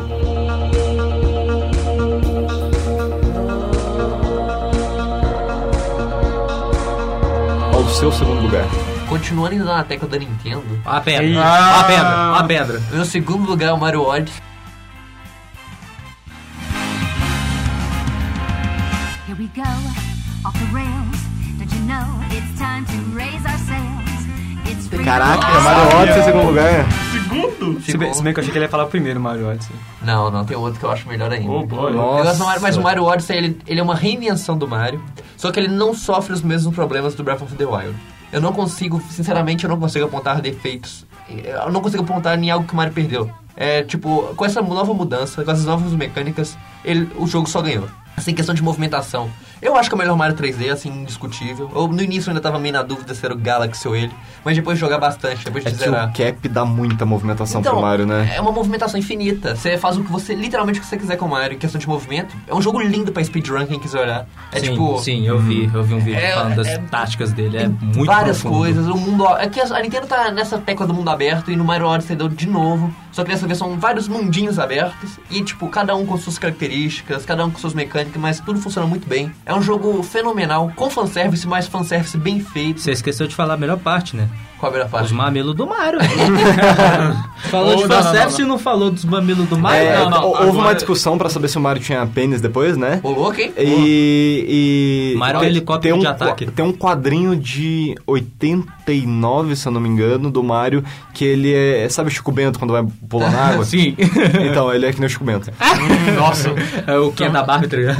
Não, mas isso daí tá dando popularidade agora. Agora a popularidade é o Mario com vestido de noiva. É verdade. Ou é mesmo, né, velho? E é um jogo que poderia ter microtransação E e não tem. É isso que eu ia falar. É tipo, tem tantas roupas, tantos cosméticos e tipo, tudo com dinheiro dentro do jogo. A Nintendo tá realmente fora de época, viu? É a Nintendo falando, falando assim, vocês precisam de loot box pra fazer dinheiro, filho? Me testemunha, cara. É uma empresa tão boa com, com Muito seus desfile. jogos, é tão avançada pra sua época com seus jogos e é tão. É um retroce- é retrógrada em questão de administração. É, o melhor de definir é que ela vive no seu próprio mundo. Ela vive no. Sim. Isso fala muito bem Basicamente. em questão da Nintendo of Japan, né? Japan, que não sabe ainda mexer muito com esse É. negócio de youtuber, streamer, eles pegam muito pesado. A Nintendo era pra domi- realmente dominar essa questão do mundo dos jogos. My body is Mas ready. por, por atitudes próprias dela, ela acaba se, se prejudicando. É triste, é triste. Com jogos tão Tipo, bons. tipo o Wii U expansão do Wii, né? Eu ia falar É, exatamente. nossa, esse, esse marketing Nossa, foi cara, foi a pior, mas. Então, por isso que o Mario Odyssey é meu segundo lugar, porque é um jogo, tipo, lindíssimo, é, gameplay divertido.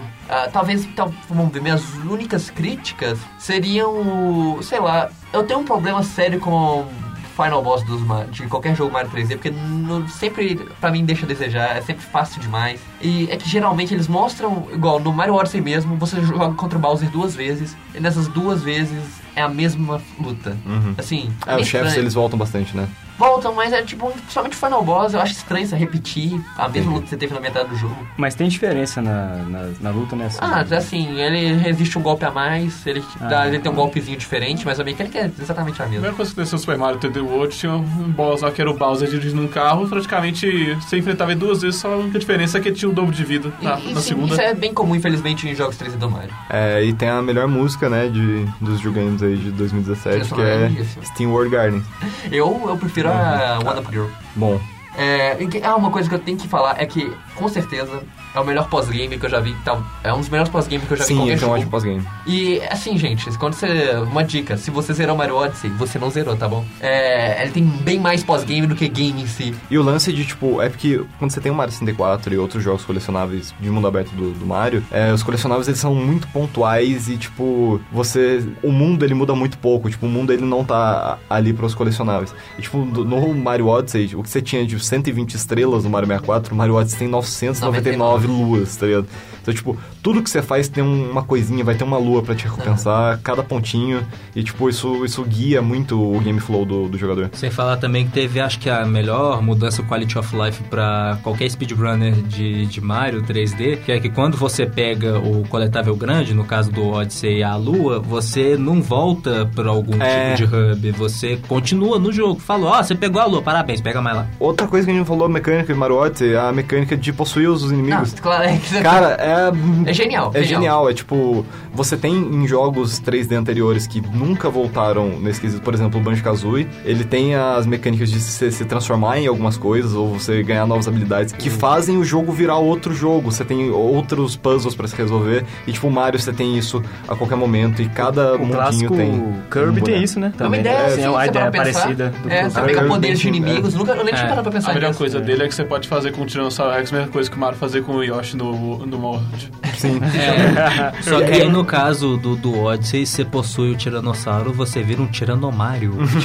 Rex. Cara, só o Obrigado, fa- gente, vou fato ficar de- aqui o dia todo, viu? Só o fato de andar no dinossauro já é foda. cara. É. O jogo é fenomenal.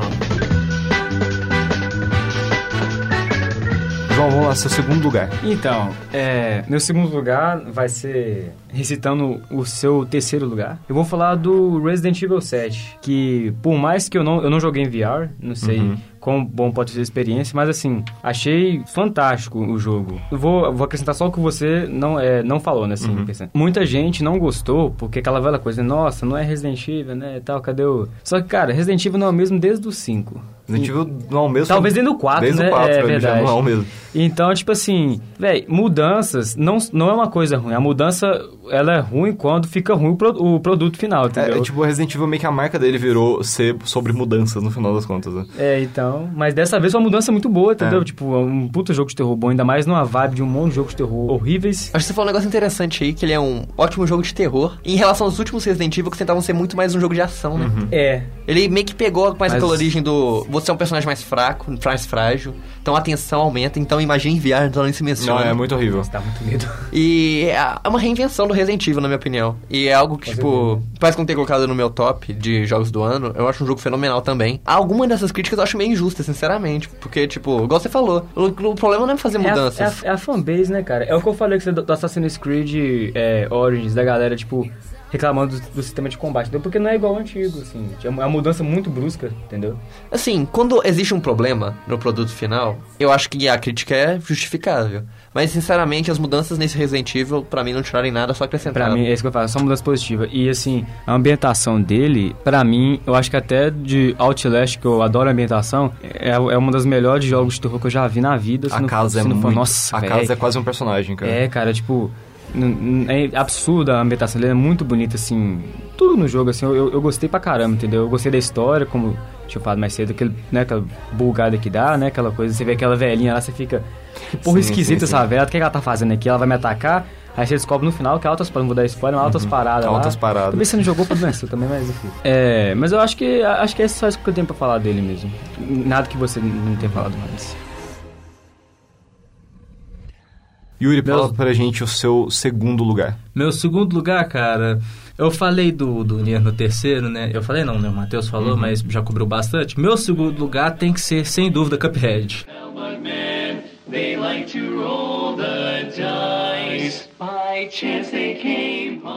Cuphead. Ótimo jogo. trabalho que os caras tiveram é, para poder criar os sprites do mesmo jeito que você animava um desenho dos anos 30 é, É simplesmente impressionante. E a qualidade que aquilo saiu Uhum. também, eu acho que eu não preciso nem falar nada. Eu gostei bastante também, além da arte do jogo, né? Da, do, do quesito de dificuldade dele. Que muita gente andou reclamando, ai, Cuphead é muito difícil, é aquilo. Eu, eu acho que a dificuldade está na medida certa, porque já que eles estavam tentando evocar todo esse negócio de, ah, isso aqui é meio retrô, e pá, por que não puxar a dificuldade dos jogos de antigamente também? E, sinceramente, Pega- só um adendo aqui em relação ao que você tá falando, muitos jogos antigamente chegavam a ser injustos. Sim. Em momento nenhum Cuphead é injusto. Pois é, Cuphead não é injusto, velho. Agora compara com vários títulos de NES aí, cara. Contra, Mas- E, e, tipo, ele, É. tem, ele tem uma mecânica muito semelhante ao que o Hotline Miami tem, sabe? Que, tipo, ele, ele, não, ele não para você, ele não te dá um loading. Ele, ele, tipo assim, perdeu, olha onde você chegou, vamos tentar de novo, entendeu? É, É bem exatamente. rápido. Fala, nossa, você tava, você tava faltando isso Faltou aqui isso aqui, pra você ó. passar a Você consegue a próxima, É, vamos. e você fala também que eu acho que é uma coisa excelente do, do Cuphead foi é, separar naquela timeline de quanto faltava pra você matar o boss ou terminar a fase. Então, nos né? boss, é, as fases dos boss, exatamente. É, é tipo, é um indicador bom pra E é- e falar é assim, muito- ó, você tá fazendo progresso, falta tanto pra você chegar em tal fase do boss, cara. E é, tipo, muito gostoso as fases de cada um dos bosses também. Nossa, como com elas certeza. mudam e a criatividade. Sim. O, um dos que eu mais gosto é aquele azul que, que fica pulando sobre a Ah, tela. Cosminha, Ah, aham. Que a última fase dele, ele cai um túmulo dele. Cai cai a lápide dele. E eu tomei um puta susto que eu pensei, ah, eu ganhei, vai ter uma animaçãozinha bonitinha. Ah, tipo, e essa não, e a, e, a, e a lá bateu em cima e eu morri. eu falei, mano, como assim? Eu matei o chefe. Não, surpreso. tipo, era mais uma fase. Um, um offzinho sobre a galera reclamar da dificuldade. Hoje em dia, quando alguém reclama da dificuldade de algum jogo, eu não levo a sério hoje em dia. Não dá pra levar a indústria. Não, é, sinceras palavras, o pessoal tá muito fresco com dificuldade de jogo, O pessoal sabe? do assim? AAA começou a segurar a mão demais do jogador.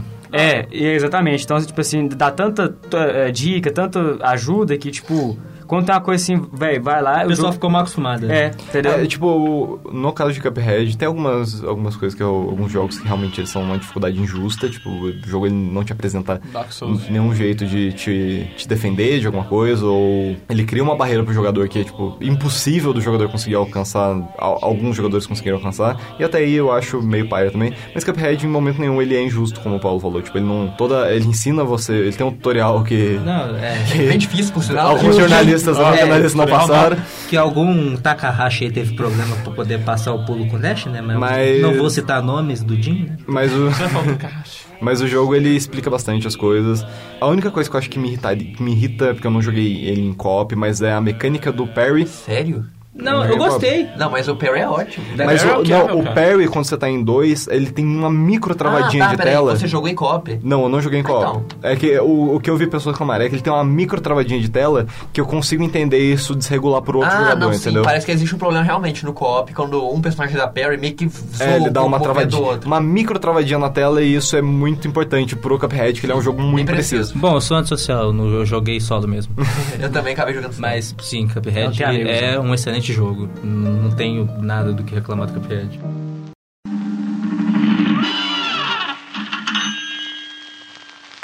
Well, Cuphead and his pal Bugman, they like to roll the dice. By chance they came on Devil's Game, and gosh, they paid Matheus, fala pra gente seu segundo lugar. Ah, lá vem o jogo que vai dar um pouquinho de treta, porque ele é um jogo que muita gente questionou por causa da qualidade dele. Foi o Marvel's Capcom Infinite.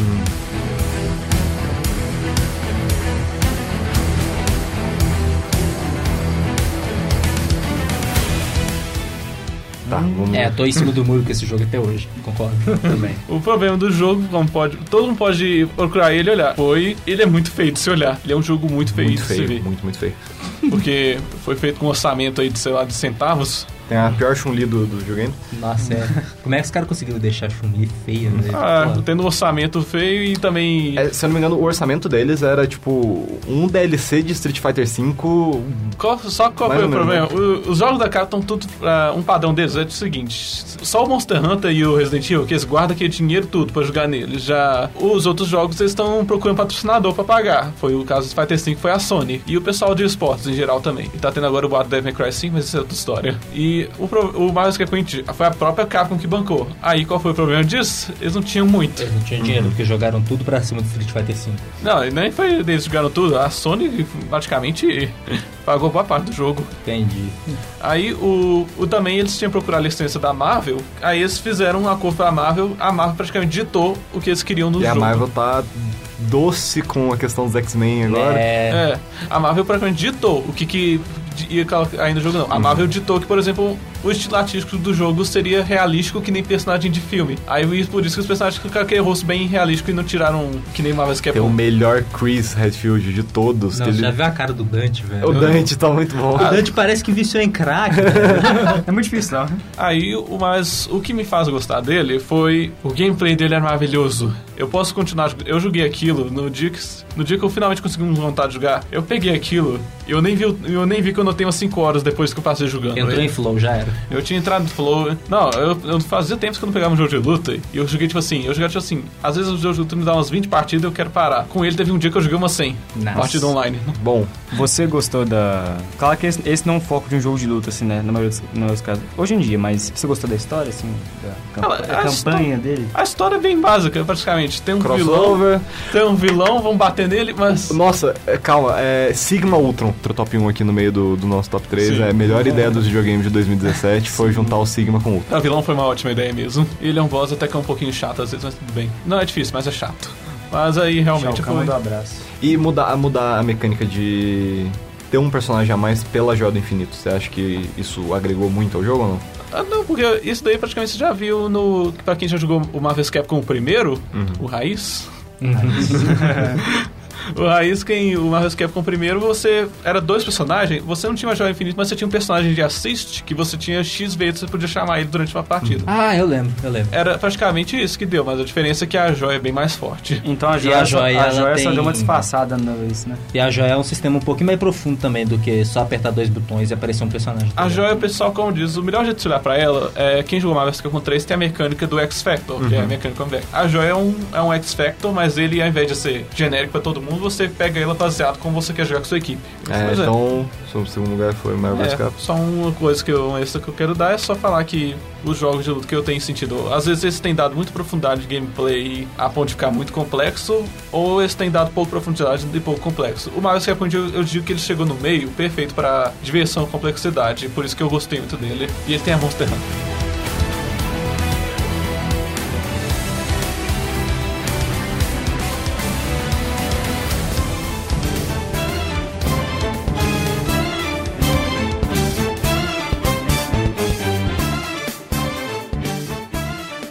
Vou falar já meu primeiro lugar. E o meu primeiro lugar é Persona 5.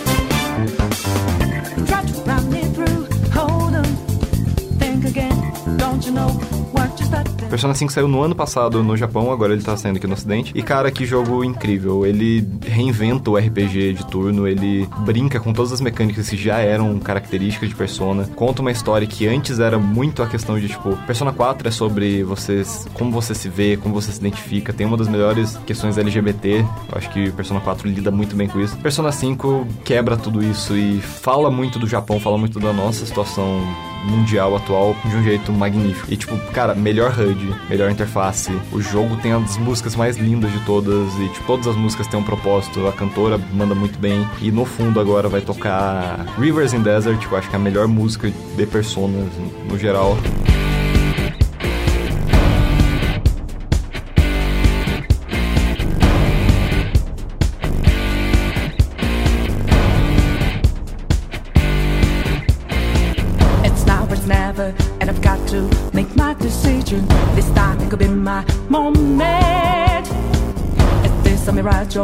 E cara, não, não, não tem o que falar. Tipo, a mecânica dele de pegar as mecânicas que é de Pokémon, entre aspas, que é de pedra, papel e tesoura, ele brinca com isso. As personas de cada um dos personagens, tem a, a brincadeira de cada uma das personas, nesse caso é que cada um deles são figuras que cometeram crimes famosos. Então, por exemplo, a do Ryuji é o Capitão Kid, a da Ana é a Carmen, que é a primeira femme fatale da, da história. Então, tipo, cara, Persona 5 é muito bom. E pra mim, especialista, especialista de videojogos, Persona 5 ganha como Jojo do ano. E o gráfico é lindíssimo, né? Não, o Estilo gráfico artístico, é um estilo artístico. Você Ele comentou no começo, eu acho que falta muito RPG de turno hoje em dia. Eu sou um cara raiz, assim, assim dizendo, mas eu gosto muito de RPG de turno e eu acho que nada contra o pessoal inventar mecânicas novas nos RPGs de combate. Mas nada pra mim, nada substitui RPG de turno, É cara. que o Persona 5 em específico, ele, ele tem as mecânicas de dating sim dele, que fortalecem o elo entre os personagens e isso deixa o combate diferenciado. Nesse, em específico, você tem um... Depois, no final da- das batalhas, você pode ter esse sim com os inimigos. Então, tipo, essa variedade que ele dá, essa brincadeira que ele dá, não o combate em específico, mas o, o antes e o depois do combate, eu acho que é o que faz ele ser um diferencial no RPG. E ele é um turno muito bom. E os chefes são muito divertidos, os inimigos que ele vai apresentando. Você sente raiva deles mesmo. O primeiro, que é o professor de vôlei do colégio, cara, não tem como você não odiar ele, tá ligado? E é isso. Persona 5. Na minha lista pra jogar. Persona 5, um amorzinho.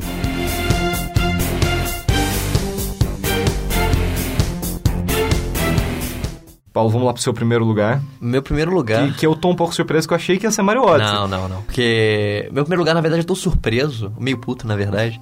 Porque ele não tá aparecendo nas listas de primeiro lugar, por exemplo, de The Game Awards. Eu acho que é um jogo que merece bastante, que é o Hollow Knight. Nossa, é verdade. Que é, na minha opinião, o melhor Metroidvania já feito. E um dos melhores jogos já feitos, porque é- é simplesmente fenomenal. Tanto em questão de música, quanto em questão de estilo artístico, quanto em questão de gameplay, quanto em questão de exploração.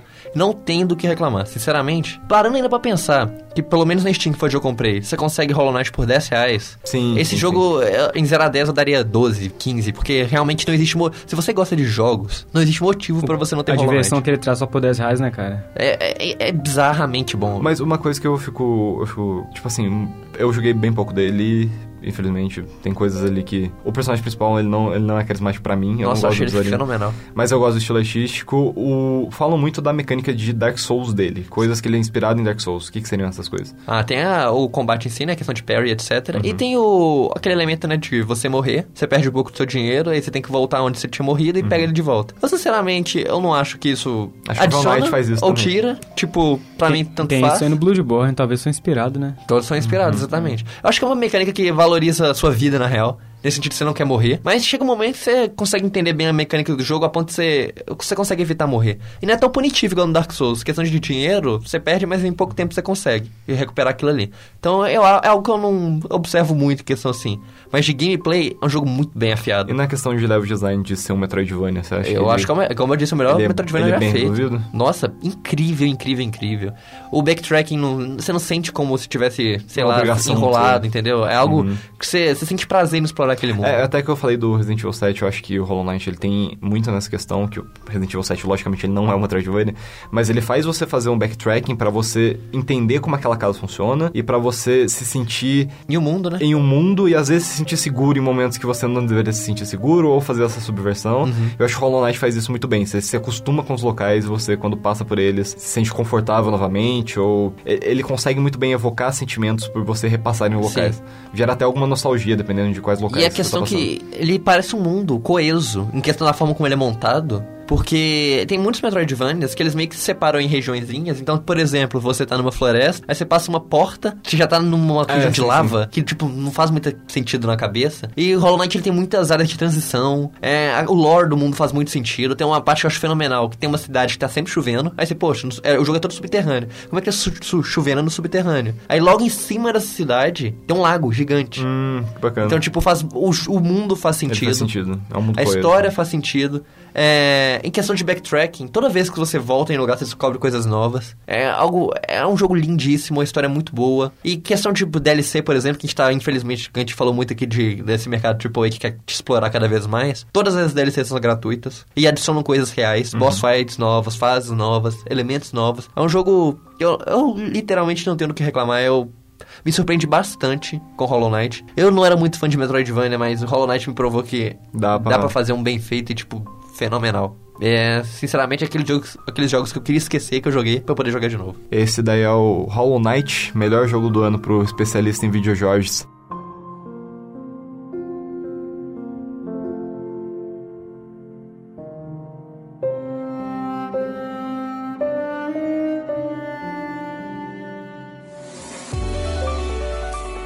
Yuri, vamos lá pro seu primeiro lugar. Qual que é o jogo pra você que mais esquentou seu coraçãozinho? Pergunta besta, né, velho? Meu primeiro lugar, com certeza, tem que ser o, o Tekken 7.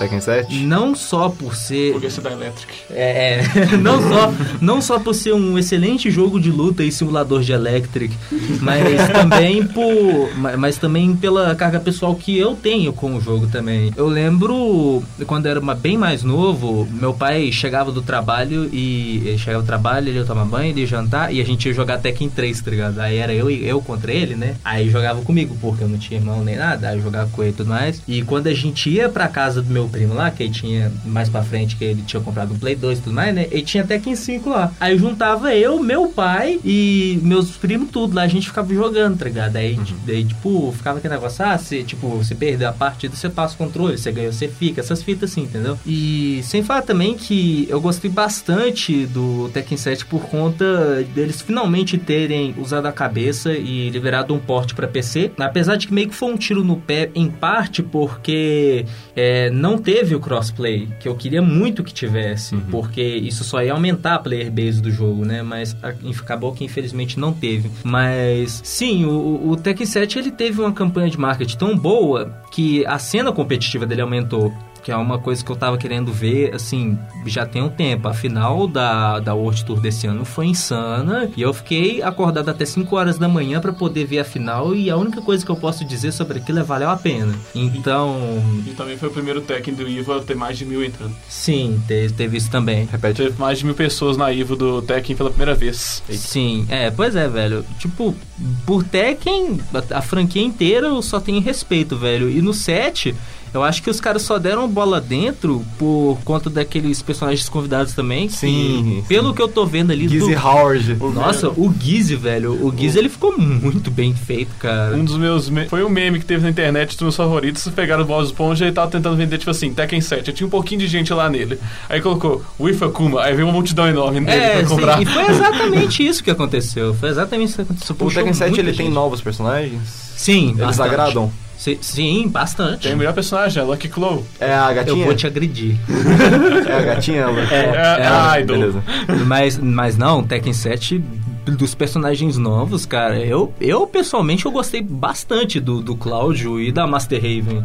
Apesar de que eu acho que o Raven original deveria voltar como um palette swap. Por quê? Pra dar opção pro pessoal, né? E na questão de gameplay, você acha que ele evolui muito? Nossa, sem dúvida, sem dúvida. Se for comparar com. é, vamos desconsiderar o Tag 2 da equação. Se for comparar o Tekken 7 com o 6, é, se for comparar o 7 com o 6, a movimentação do 7 tá muito mais fluida. A detecção de hit tá melhor também. Então, assim. Precisa das melhoras. Não, sim, precisa das melhoras, mas comparado com o 6 tá melhor, cara. Ah, Mas assim, eu só tenho, eu só tenho coisa boa pra falar de Tekken 7, cara, mas se deixar eu falando, vou falar até 7 horas da noite, tá ligado? Então, sim, meu primeiro lugar Tekken 7, sem dúvida. Então aí, no- do, do melhor analista, especialista Yuri, de jogo de luta, Tekken 7 ganha como jogo do ano.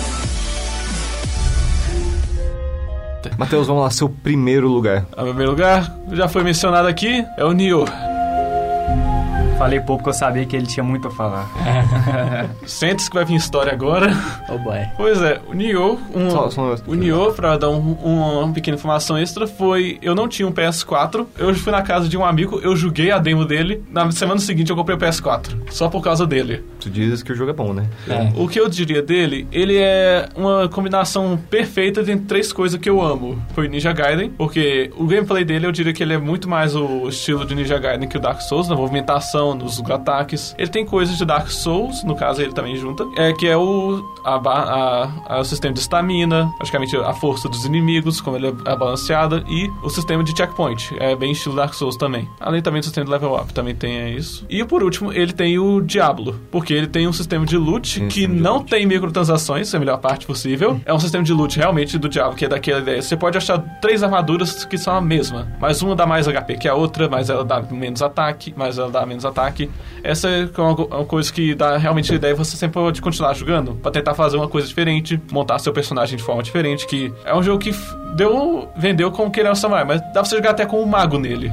Mago, eu joguei o jogo inteiro como ninja. Ele, ele não tem muitas variações de arma, mas elas, elas são bem, O pior é que as bem armas... feitas, né? Elas são bem divertidas quando, quando você joga com Acho elas. que a tem- variação do jogo é dada a partir pelo equipamento mesmo, porque pelo que o Matheus Mas eu falou, acho que- você, que vai, você forte experimenta a build com o equipamento. Mas eu acho que pela ambientação também, você não podia expandir muito mais as armas do que aquilo, né? É, É porque, além É, também, é. a história dele é do. Pra quem conhece, é do Anjin, que foi um, o primeiro marinheiro da Inglaterra a pisar no Japão e ele vi- conviveu no Japão. Ele realmente foi uma pessoa que viveu lá e virou um samurai. Só que tem a, toda a carga de Japão possível nessa história. Então você tem, tipo, É. todos os yokais, todas as maluquices, Hattori Hanzo aparecendo. É, praticamente. É, porque ele conheceu as pessoas todas, que ele passou, ele viveu lá durante a época que tava acontecendo o período Sengoku, que foi a, praticamente a guerra lá que uniu, unificou o Japão. Ele era um país, praticamente cada um ficava no seu canto, aí unificou, virou um país inteiro.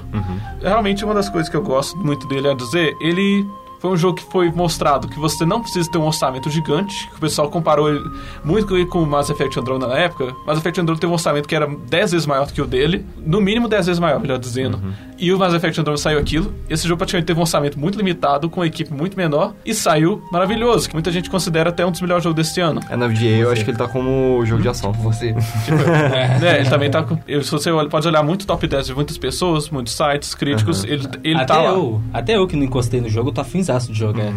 O, você que é um que, que jogou os dois, em relação, por exemplo, eu vou pegar um, um exemplo mais genérico, qual Dark Souls, na, vamos falar mais clássico, na, di- na dificuldade. A dificuldade com qual que ele mais parece. É, eu sei que ele é mais difícil, mas Depende. eu acho, né, mais difícil, pelo menos. Depende do seu build, pra ser sincero. Ah, tá, é. Se você Tem for esse- jogar. Assim como Dark Souls. Se você É, for se fazer você- de... Não, mas eu diria no sentido seguinte: se você for jogar como ninja, acho que o Bloodborne seria o caso. Se você for jogar como um tanque, seria o Dark Souls 1. Esse é o detalhe dele que eu diria. Eu joguei como ninja, eu senti mais Bloodborne, porque qualquer inimigo batia, praticamente tinha. Era metade, era mais que metade da minha vida embora. Tinha chefão que matava com hit kill, Isso que dependendo eu batalha. não sei se Nioh compensa fazer build tank, não, porque tem uns, uns inimigos. Mas qual que era o forte É do ninja? Era o dano e você praticamente sempre cansava os inimigos. Os chefes, você acha eles bem variados, bem divertidos? Porque grande parte do que a inspiração deles é Dark Souls. Os chefes de Dark Souls, dependendo qual Dark Souls a gente tá falando aqui, mas, por exemplo, no 1 eles são divertidos por causa da variação de cada um deles e como cada um tem... E a história, uma gimmick, né? Uma gimmickzinha É, e a... lo- É que a história do, a no caso do é Nioh, muito ele tem... boa, né? O Nioh, ele teve o seguinte, os yokais até que teve mais variedade, mas já enquanto os chefões humanos, que isso também tinha, que você brigar com os generais da época. Os generais, na maioria das vezes, eram praticamente um, um mesmo personagem, era o mesmo modelo. Toda hora com as mesmas animações, mas o que variava era que as pessoas praticamente de lá têm um espírito guardião. A espírito guardião, quando eles ligavam o espírito guardião, eles ganhavam habilidade nova. Tipo, se do nada, por exemplo, uma Samunidade, do nada se ele ativava o espírito guardião dele o cara ganhava um parte com, quase com teleporte. Também eles deram uma variedade a partir de uma Samunidade que começaram a adicionar chefão que tinha dois espíritos guardiões. Entendido. Então, seu primeiro lugar aqui pro nosso especialista Matheus é Nioh. Melhor jogo.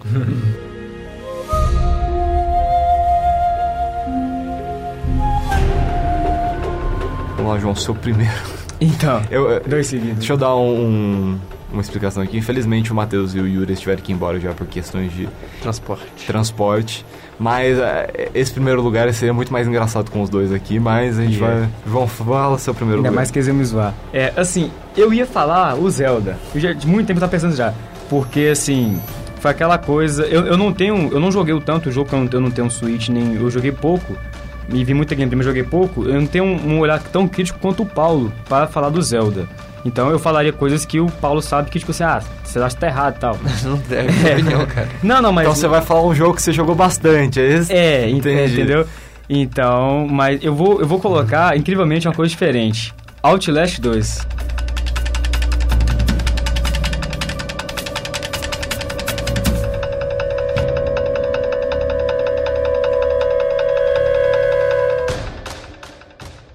Ah. Por quê? Ah. Achei que tinha um Players no Battlegrounds Tava, aí. to, tava todo mundo Não, esperando o, não, o, não, o, o pulmão raiz, eu, vou, eu quero falar off-topic. Tá.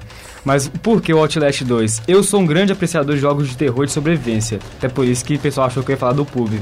Né, assim, apesar de um, um Battle Royale de sobrevivência. Mas por que o Outlast 2? Porque eu acho assim, é mais uma vez um estúdio pequeno, né? Que é um estúdio bem pequeno que fez o Outlast, o, o que faz o Outlast. E assim, cara, conseguiram trazer, assim, aquela coisa, assim, do Outlast, claro que não tão, não tão bom quanto o primeiro, que eu acho o primeiro absurdo demais pra alguém fazer uma coisa do mesmo nível. Assim, em relação de- daquele estilo de terror. Mas mudaram, mas tipo, fizeram um bom igual fizeram no primeiro, sabe assim, toda uma história por trás e cartas pra você ler, assim, do- é, registro, né, de, docu- de- de documentos assim, tipo, tem uma religião naquela vila, tem uma religião toda, assim, todas, tipo, cabulosaça, sabe, assim, a religião. É, é, é A temática, É, é do muito, é... é- muito sombrio, tipo, tem uma, tem uma sala, um porão que tem um... o chão é, é cheio de corpos de, be- de bebês mortos e... Sim. Cara, é muito. E a ambientação dele é muito boa, assim, aquela, aquela, aqueles lugares. Eu não, eu não diria Estados Unidos, não, mas aquelas vilas afastadas daqueles países que tem muita floresta. É geralmente casa de. que chamariam se- de redneck no- nos Estados Unidos, né? É tipo um Silent Hill, só que com mais floresta. Tipo aquele Silent Hill, só com mais, com mais floresta. É uma ambientação, tipo, muito boa, assim. E aquela, aquela parada maneira da, dele filmar. Você tem que filmar pra ele fazer as, as anotações. E aquele, aquele meio assim, plot twist que tem quando ele entra no sonho dele.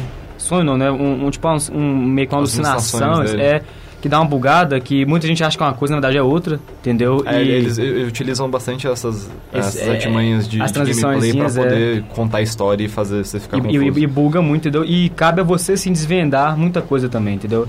Fora a ambientação, assim. Então, eu curto muito jogos de terror mesmo. Eu gostei bastante dele, assim como eu gostei muito do primeiro. Então, pro, pro Pra mim, Outlast- especialista, vai Outlast 2. especialista em videojogos João, o melhor jogo do ano é Player Unknown's Battleground.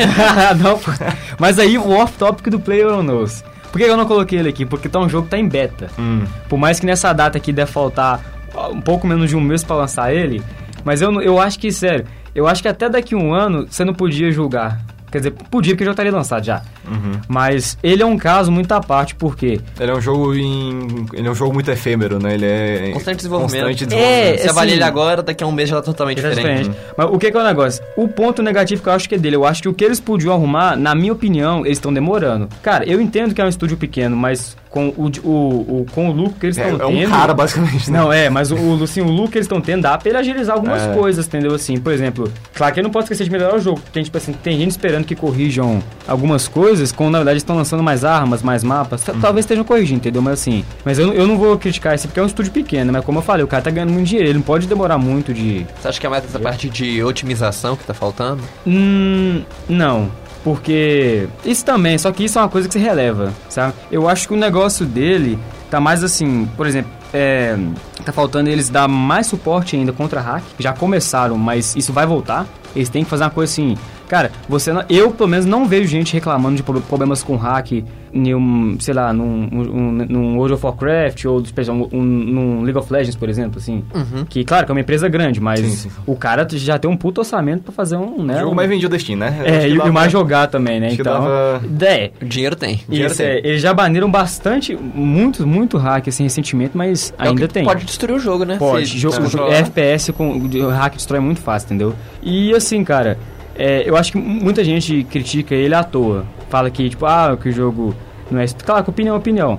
Mas assim, eu vejo muito um jogo do, assim, por exemplo, ainda mais questão de preço, de o, te- o tanto que ele pode te divertir. Então, eu acho que se um cara joga 100 horas de PUBG e ele reclama, tipo assim, reclama de umas coisas, tipo assim, umas coisas bobas, eu acho que ele é chato. Porque, por exemplo, assim, talvez tenha um outro jogo aí que você pagou 250 reais e, Você não jogou. e jogou e zerou em 10 horas, tipo assim. É, tipo, às vezes não é nem questão do tempo, mas o quanto que você realmente se divertiu na Se diverte, é. E eu, tipo assim, por mais que tenha muitos pontos negativos que a gente pode. Não vou justificar tudo, né? Tipo assim, ai, tipo a engine mesmo, os cares usa, dizem que usa a engine do, do, do Fortnite, né? Eu não, eu não vou atestar nada aqui, mas dizem que é a engine do Fortnite. Mas assim, eu vejo muito mais pelo lado de, de diversão, entendeu? Então, tipo assim, cara, se o cara, pra minha opinião, se o cara joga 300 horas por dia, ele não tem o que reclamar, não, porque.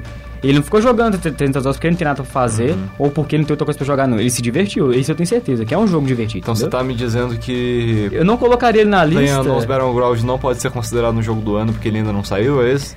Ah, não, é, é, eu acho que ele não pode, eu acho que não pode ser considerado um jogo do ano porque ele realmente não saiu. Aham. E eu acho que mesmo depois que lançar é perigoso não poder ter patamar pra ser considerado um, um porque vai, como o Paulo falou, vai ficar constantemente sofrendo Ele é uma experiência muito Entendeu? né? Gente, Complicado. estamos, estamos chegando próximo do final. Esse daqui é o podcast mais longo, mais longo aí que a gente tem até agora. Será?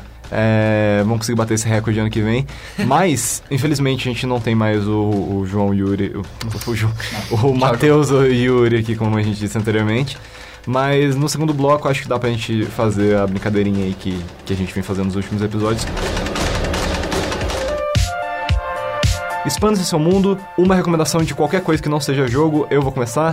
Gente, o blog Literalize-se da Gislaine Motti é um blog sobre literatura, eu acho excelente, ela escreve muito bem. Ela tá tendo aí no, em dezembro uma promoção de final de ano que quem participar mais do blog, ler as coisas dela e comentar lá, que são coisas muito boas, tá concorrendo a 14 livros, são livros muito bons, pela, pelo que ela tava falando comigo. Então eu recomendo fortemente, tá aí no post e participem que vai ser bem da hora. Paulo, alguma coisa que não seja jogos que você tenha consumido. Mas pode ser relacionado ao jogo? Pode ser, qualquer Beleza. Pra quem não sabe, tem um site chamado Reddit, que na minha opinião é o melhor site da internet, que é, na verdade é um mega fórum de tudo. Tem um subreddit de Game Dev, que é o War Game Dev, que na minha opinião, qualquer pessoa que quer desenvolver jogos tem que acessar. Tem muitas discussões interessantes, formas de desenvolver coisas. E por mais que seja inglês, é, eu acho que Muitos é... meus saíram de loja. É.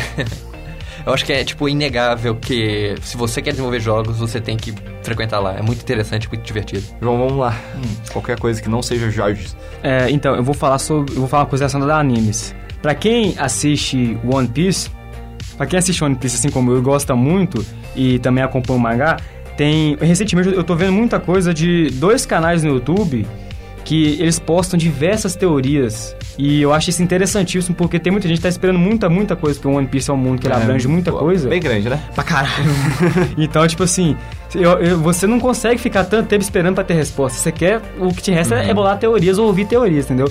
Então, pra quem gosta de ver teorias com fundamentos muito bons em One Piece, Ainda mais tem... o Ichiro Oda, que, tipo, ele, a narrativa dele é sobre deixar rastrinhos de coisas. Não, velho, ele, vai brinca com tudo, cara. Coisa assim do primeiro episódio, do, sei lá, do décimo episódio, lá no do 2000 você vai ver, entendeu? Tipo, é muito, né? Então, Ah, assim... Vamos segurar que One Piece merece um podcast à parte. Né? Pois é, mas quem gosta, quem gostar, tem dois canais no YouTube que eu achei muito bons de teoria, que chama, um chama All Blue e o outro chama Vlog do Enel. Acho que isso deve ser difícil de assim, digitar pra quem manja, vai Não, todos, os, é. todos os links e coisas comentadas Ah, aqui não, a gente vai deixar no post. Nome das músicas, e-mails, é, mensagens, caneladas, qualquer coisa que você discorda da gente. Tem os Lembrem que o. Paulo que criticou. É, tu- o Paulo que eu- criticou É o tudo. Paulo que criticou, gente. É, mande para juliano.pixeshunt.com, que está aí na descrição. Lembrando que o podcast Mundo Aberto é feito pela Rádio Online e pelos alunos de jogos digitais aqui na PUC Minas. Você pode vir a participar também do curso através de FIES ou ProUni ou até mesmo o próprio financiamento da PUC, ou também se não quiser financiamento em nenhuma bolsa, você pode participar também. E aqui você pode ter aulas excelentes e maravilhosas com os melhores professores de Minas Gerais sobre Jorginhos. Gente, vocês querem divulgar alguma rede social? O, jo Jojo de vocês? No momento ainda não. No momento não. Ainda não. Ainda não. Ainda não. É, então eu fico por aqui. Eu sou Juliano Almeida Eu sou Paulo Henrique. Eu sou o João Pedro. e o resto a gente coloca na edição. e fiquem aí com a música final que é alguma de persona que eu vou pedir pro editor colocar. Agradeço a todos e até semana que vem. Beijos.